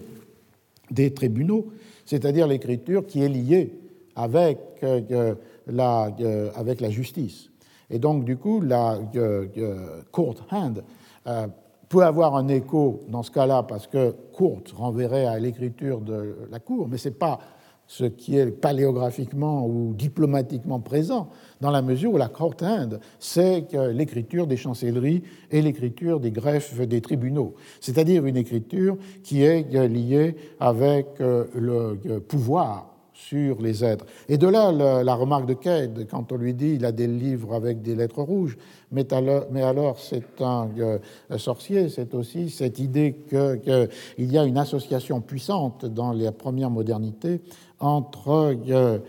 l'écriture indéchiffrable pour le, euh, le, plus grand nombre, dans le cas de la court en Angleterre, de la letra processada ou processual en Espagne, et euh, qui est associée parce qu'elle est indéchiffrable et sans doute parce qu'elle est considérée comme contenant un pouvoir puissant avec euh, la magie, avec le secret, avec la euh, sorcellerie. Et il y a la, on trouverait d'ailleurs la même allusion dans le Don Quichotte, au moins dans la traduction anglaise de Don Quichotte par Shelton. Euh, c'est une scène dans laquelle euh, Don Quichotte demande à Sancho de porter une lettre hallucinée. Il écrit euh, lui-même cette lettre sur le, Librio de Memoria de Cardenio et il recommande à Sancho de la faire copier sur un papier, soit par un maître d'école, soit par un sacristain, mais dit-il surtout, ne la fait pas recopier par un notaire ou un clerc de tribunal, parce qu'ils euh, écrivent dans une lettre qui est si confuse que Satan lui-même ne serait pas capable de la lire. Donc c'est une inversion, ce n'est pas une écriture satanique, mais c'est une écriture tellement euh, plus satanique que Satan que même Satan n'est pas capable de la lire. Alors euh, Shelton a traduit euh, justement le Entangling Confounding Process Letter, ce qui était dans le texte de, Cervantes, la letra processada, c'est-à-dire l'équivalent de la courte, de. La, euh, euh, la deuxième victime de cette radicale hostilité à l'écrit, à ses supports et à ses acteurs, euh, c'est dans la pièce un autre personnage qui est Lord Say, qui était venu, qui, a été aussi alors à, Londres capturé par les révoltés, et dans les nombreux reproches que l'on lui, fait, que Ked lui fait avant de l'exécuter, dans ce cas-là, il sera euh, beheaded, il sera décapité. Un euh, des euh, reproches est Tu as nommé des juges de paix pour qu'ils fassent comparaître de pauvres gens pour des choses auxquelles ils étaient incapables de répondre. En plus, tu les as fait mettre en prison, et parce qu'ils ne savaient pas lire, tu les as fait pendre, alors que pour cette raison, justement, ils méritaient amplement de vivre. Donc c'est la, euh, euh, la, la, la, reprise dans euh, un autre registre, un autre contexte de la même dimension oppressive, tyrannique de, de l'écriture. Et l'allusion à, et parce qu'il ne savait pas lire, tu les as fait pendre alors que pour cette raison, justement, ils méritaient amplement de vivre. C'est l'inversion d'un privilège qui était appelé le privilège de clergy dans euh, l'Angleterre euh, du fin médiéval et début de l'époque moderne, c'est-à-dire que la capacité à lire et écrire pouvait être une des raisons pour transformer une peine capitale en emprisonnement. Et donc là, dans le monde à l'envers, qui est celui de la révolte de Jackhead, cette chose-là est inversée. C'est ceux justement qui ne savaient pas lire qui auraient pu, auraient dû bénéficier de cette clémence. On voit que la trame de ce que Shakespeare met en scène avec euh, l'interrogatoire et l'exécution du, du, clerk of Chatham, ou bien euh, du maître d'école, euh, ou bien avec l'exécution de Lord Say, c'est une tension absolument fondamentale entre le pouvoir sur l'écriture, détenu par les maîtres de l'écriture, et dans ce cas-là, essentiellement les, maîtres de justice, et le pouvoir de l'écriture, qui est le lieu même de la divergence entre euh, les chroniques et Shakespeare. Dans les chroniques, les révoltés du Kent s'emparent de ce pouvoir de l'écriture et ils transmettent sous forme de pétitions écrites leurs revendications antifiscales. Dans euh, la pièce de Shakespeare, ce pouvoir de l'écriture est nié, refusé, euh, abandonné par ceux qui, comme Cade, veulent revenir à un monde dans lequel les registres sont brûlés, sa bouche sera le Parlement de l'Angleterre, et tous les agents de la culture écrite doivent euh, disparaître. C'est donc là où on voit la, version inversée de ce monde où l'écrit a pénétré les procédures judiciaires, les euh, procédures administratives, le désir d'expression de la revendication ou de la remontrance. C'est l'inversion de ce monde qui donne cette tonalité euh, utopique et ou carnavalesque à euh, la révolte de, euh, de Kent, c'est-à-dire cette sorte d'inversion dans laquelle il n'y aura plus d'écriture, mais on utilisera seulement the score and tally, c'est ce que j'évoquais, c'est-à-dire pour régler les dettes et crédits, des encoches qui sont faites dans deux baguettes, l'une tenue par le débiteur, l'autre par le créancier, et qui, euh, comparées l'une avec l'autre, peuvent montrer l'état de règlement de la dette. C'est une pratique commerciale qui a duré euh, même jusqu'au XVIIIe siècle, euh, évidemment de plus en plus minorée par l'utilisation de registres de comptes ou de livres de comptes, mais cette pratique médiévale de pouvoir euh, régler des relations économiques sans recours à l'écrit ni même à l'arithmétique, without writing and arithmetic, euh, est, une, euh, est un élément que Ked met en avant dans, son, dans le monde tel qu'il l'imagine ou tel qu'il l'instaurera. On n'aura que cette disparition de toutes les formes qui utilisent l'écrit. et d'autre part, ce qui est mis en question, c'est là, tous les instruments de production et reproduction de l'écrit. Dans le cas de Lord Say, il y a non seulement ce que j'ai lu, c'est-à-dire il a instauré des juges de paix qui ont condamné ceux qui ne pouvaient pas être maîtres de leur sort parce qu'ils ne savaient pas lire et écrire, mais il lui reprochait aussi euh, euh, Tu as traiteusement corrompu la jeunesse du royaume en édifiant un collège en fait une euh, grammar school, et tandis que jadis nos aïeux n'avaient d'autres livres que la coche et la taille, ce que je viens d'évoquer, tu as lancé l'usage de l'imprimerie et au mépris du roi, de sa couronne et de sa dignité, tu as fait bâtir un moulin à papier. Donc on voit que les institutions de la reproduction de l'écrit, que ce soit la reproduction euh, mécanique, par la presse à imprimer, qui suppose évidemment que le papier. Et là, les éditeurs, dès le XVIIIe siècle, se sont amusés de l'anachronisme de Shakespeare, parce que Ked, le vrai Ked, ne pouvait pas dire ça. En 1450, il n'y avait aucune imprimerie en Angleterre. Donc, il joue sur un, anachronisme en rapprochant de 20 ans, en anticipant de 20 ans l'arrivée de la première presse à, à, imprimer. Mais pour rentrer dans le modèle de cette radicale hostilité à tous les instruments de reproduction de l'écrit. Il y a cette condamnation de la supposée imprimerie installée par Cade, il y a par euh, Lord Say, il y a la reproduction qui est non pas mécanique mais euh, mentale, et donc l'institution de, euh, de cette grammar school qui est un lieu de transmission du savoir et en particulier un lieu de transmission de la connaissance des, euh, des, langues. Et on voit cette tension culturelle très puissamment montrée dans la, dans la scène, parce que Lord Say est aussi accusé d'avoir abandonné euh, les, euh, le Maine et la Normandie aux dauphins de, de, France. Donc il est accusé aussi de traîtrise pour avoir laissé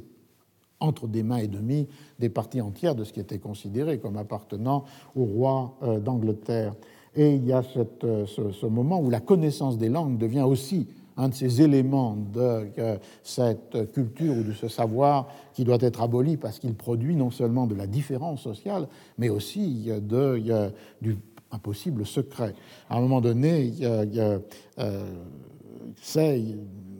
dit, enfin, un, des suivants de, de, de, de Say, non, Suffolk, qui est venu négocier avec les rebelles, dit Lord Say, il peut parler français, alors pour Ked, il s'exclame Therefore, he's a traitor. Donc, c'est un traître. Et il y a, euh, euh, tout, un, euh, jeu sur la connaissance des langues comme la preuve de cette corruption. Lord Say, lorsqu'il est prisonnier, cite les commentaires de César et le cite des euh, formules latines. Et même dans l'édition du Quarto, il est condamné parce qu'il a une bibliothèque avec des books with red letters. cette question de la lettre rouge revient comme étant ce lien possible avec une écriture magique et secrète mise au service de l'oppression des plus, euh, des plus faibles. Il a une bibliothèque où il accueille des euh, lecteurs qu'il reçoit pour leur recherche ou leur lecture dans sa propre euh, euh, maison. Il y a une scène aussi euh, amusante, mais qu'on trouve que dans le, le, quarto, qui est cet interrogatoire entre Lord Say, qui cite César et qui parle latin, et d'autre part Jack Cade. après une question de Jack qui était alors quoi à propos du Kent, Lord Say répond Nothing but bonatera, qui était le début de la citation des commentaires de César qui considère le Kent comme une bonne terre et comme des gens aimables, euh, policés, généreux. Et alors, du coup, tous les suivants sont euh, surpris par cette bonatera et qu'elle dit bonum terum, bah, what's that? Qu'est-ce que c'est que ça? Alors Dick lui dit mais il parle français. Oui, non, il parle euh, hollandais. No, it is Dutch. Et Nick, oh non, c'est de l'italien. No, it is Italian. I know it very well enough. Et donc c'est un effet comique sur cette euh, confusion du latin avec toutes les langues, mais aussi cette idée de, qui est fondamentale et qui est là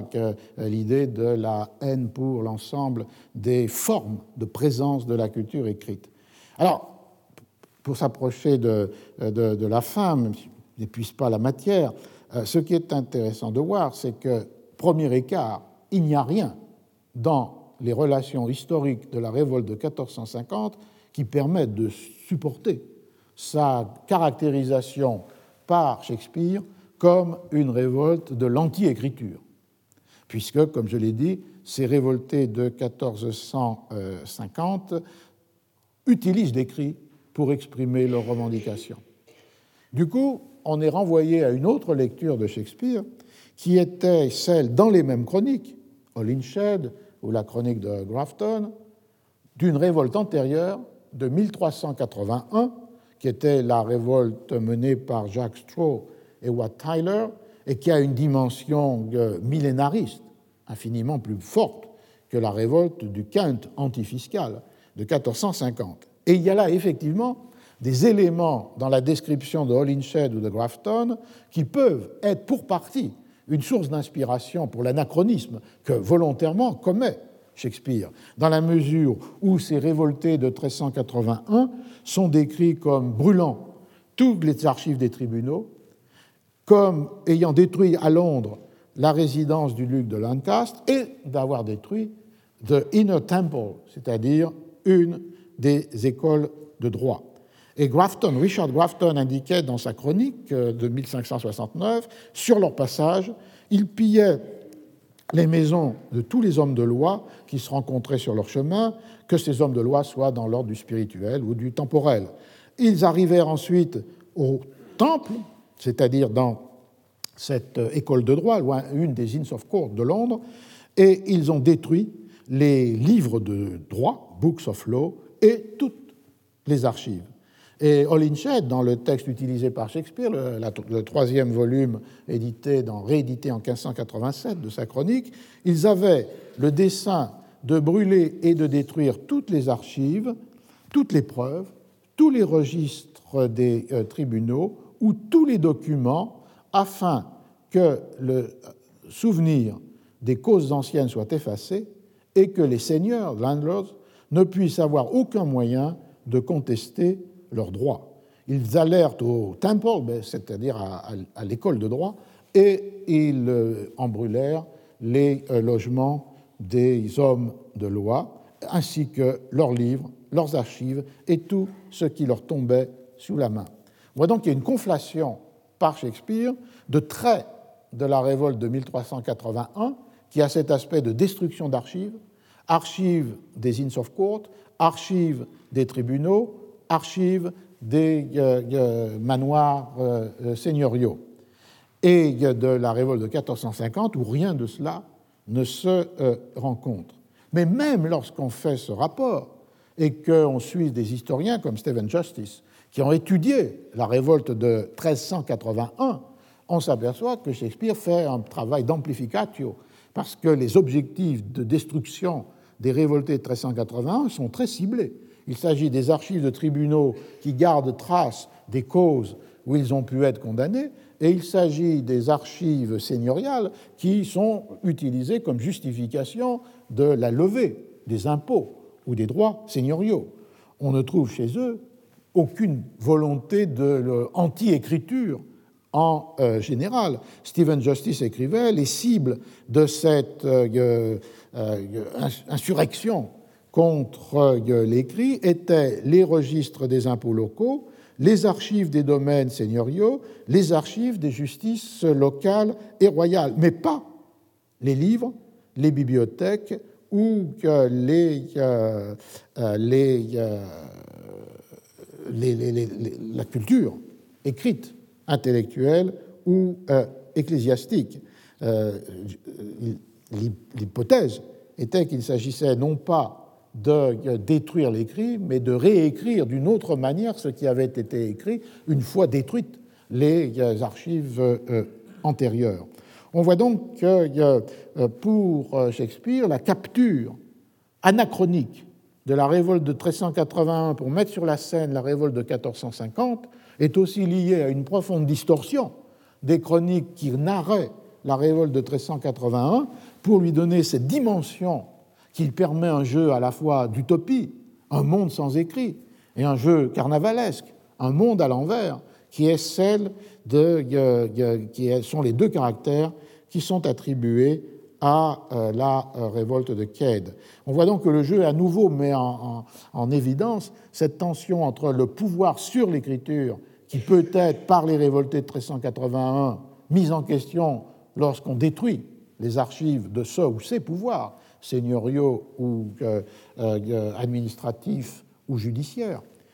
mais que ce qui devient le lieu même de la réélaboration shakespearienne, c'est le pouvoir de l'écriture, qui n'a été nié ni par les révoltés de 1450 avec leurs pétitions, ni avec les révoltés de 1381 qui ont limité la les cibles de leur destruction, mais qui devient dans le Henri VI de Shakespeare la manière de euh, représenter la révolte de, euh, de Cade. Alors, je vais terminer là, il y aurait beaucoup plus à dire, mais d'une part, c'est à partir de là que l'on peut essayer de comprendre les multiples interprétations qui ont été données et qui étaient peut-être données dès la première représentation de cette pièce, de cette rébellion ainsi euh, portraiturée. Euh, dans euh, la mesure où, d'un côté, par son aspect utopique et millénariste, elle résonne avec tout un langage de figures, de métaphores, d'images qui appartiennent à une très longue euh, tradition, et en particulier lorsque l'on voit que, évoqué par les suivants de Cade ou par Cade lui-même toutes ces figures qui étaient et qui étaient liées à la à l'idée de quand Adam bêchait et quand Ève filait, qui était alors gentleman. C'était un motif important millénariste et biblique de la révolte de 1381 pour euh, critiquer les inégalités, l'idée que, l'origine était euh, le moment où il n'y avait pas de distinction euh, d'ordre. Et donc il y, a, tout cet ensemble-là de, tropes égalitaires, de motifs de protestation populaire, d'attentes millénaristes d'un ordre parfait ou corrigé, qui est présent dans le discours de Cade et de ses euh, suivants. En même temps, on voit que la cruauté, la violence ou le ridicule de euh, la révolte est toujours mise euh, en avant. À partir de ce constat, les voies d'interprétation ont pu être de souligner qu'il y avait une convention théâtrale qui, dans certaines manières, dictait la représentation du populaire,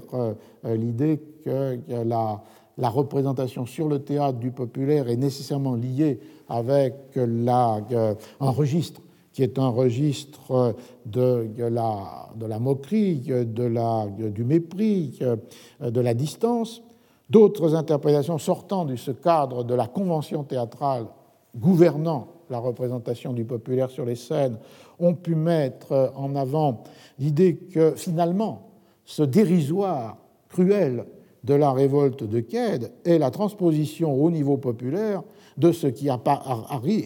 survient entre les élites affrontées euh, dans la pièce, puisque euh, le, pouvoir tel qu'il est représenté dans cette pièce est un pouvoir dégradé, un pouvoir avili, un pouvoir malade. Et donc cet avilissement ou cet avilissement est euh, joué en écho sur un registre qui est celui de la politique de la cour et sur le registre qui est celui de la révolte populaire. Et de là, d'ailleurs, euh, l'introduction de motifs où euh, Jack Ked, qui se prétend le fils d'une famille noble, et donc par là revendique, quand il dit je deviendrai roi, c'est à la fois une figure de roi de carnaval, mais c'était aussi dans la pièce un argument euh, généalogique qui, avancé par Ked, pour euh, justifier euh, cette revendication, mais ses suivants savent très bien que tout ça n'est que euh, grotesque déguisement et multiplient les apartés qui ridiculisent Cade lui-même dans ses prétentions nobiliaires et finalement monarchiques. Alors il y, aurait là un premier registre évidemment de commentaires qui enracinent l'ambivalence de la pièce dans cette tension autour euh, de un retour à un âge d'or qui peut prendre en charge sérieusement des motifs qui étaient ceux des rébellions paysannes millénaristes et bibliques, et d'un autre côté, qui ouvre à un motif de carnaval, de monde inversé, mais dont on connaît l'impossibilité et le ridicule. C'est un monde à l'envers temporaire, c'est un monde à l'envers qui reviendra à l'endroit rapidement. Et donc, du coup, toute cette figure carnavalesque et tous les traits que j'ai cités, un monde où euh, euh, tout est à disposition gratuitement, un monde où il n'y a pas d'argent, un monde où il n'y a pas de différence euh, sociale, un monde sans monnaie, un monde sans écrit, joue sur cette tension. Et de là l'ouverture de la pluralité des interprétations, si l'on insiste sur l'aspect utopique ou si on insiste sur l'aspect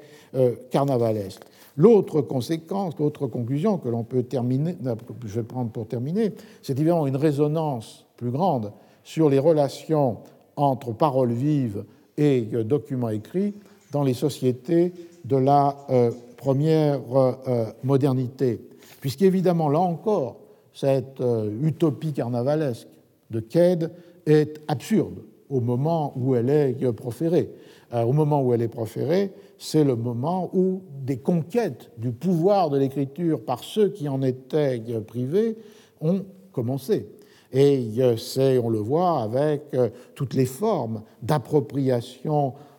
par les artisans, par les boutiquiers, par les compagnons, par l'élite de la paysannerie, de la culture écrite, euh,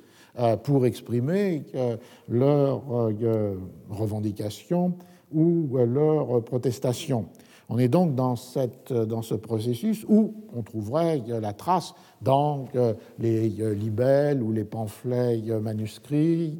dans l'appropriation par ceux qui savent lire, pour ceux qui ne savent pas, des euh, répertoires populaires, euh, ballades, chapbooks, pliegos des cordelles, euh,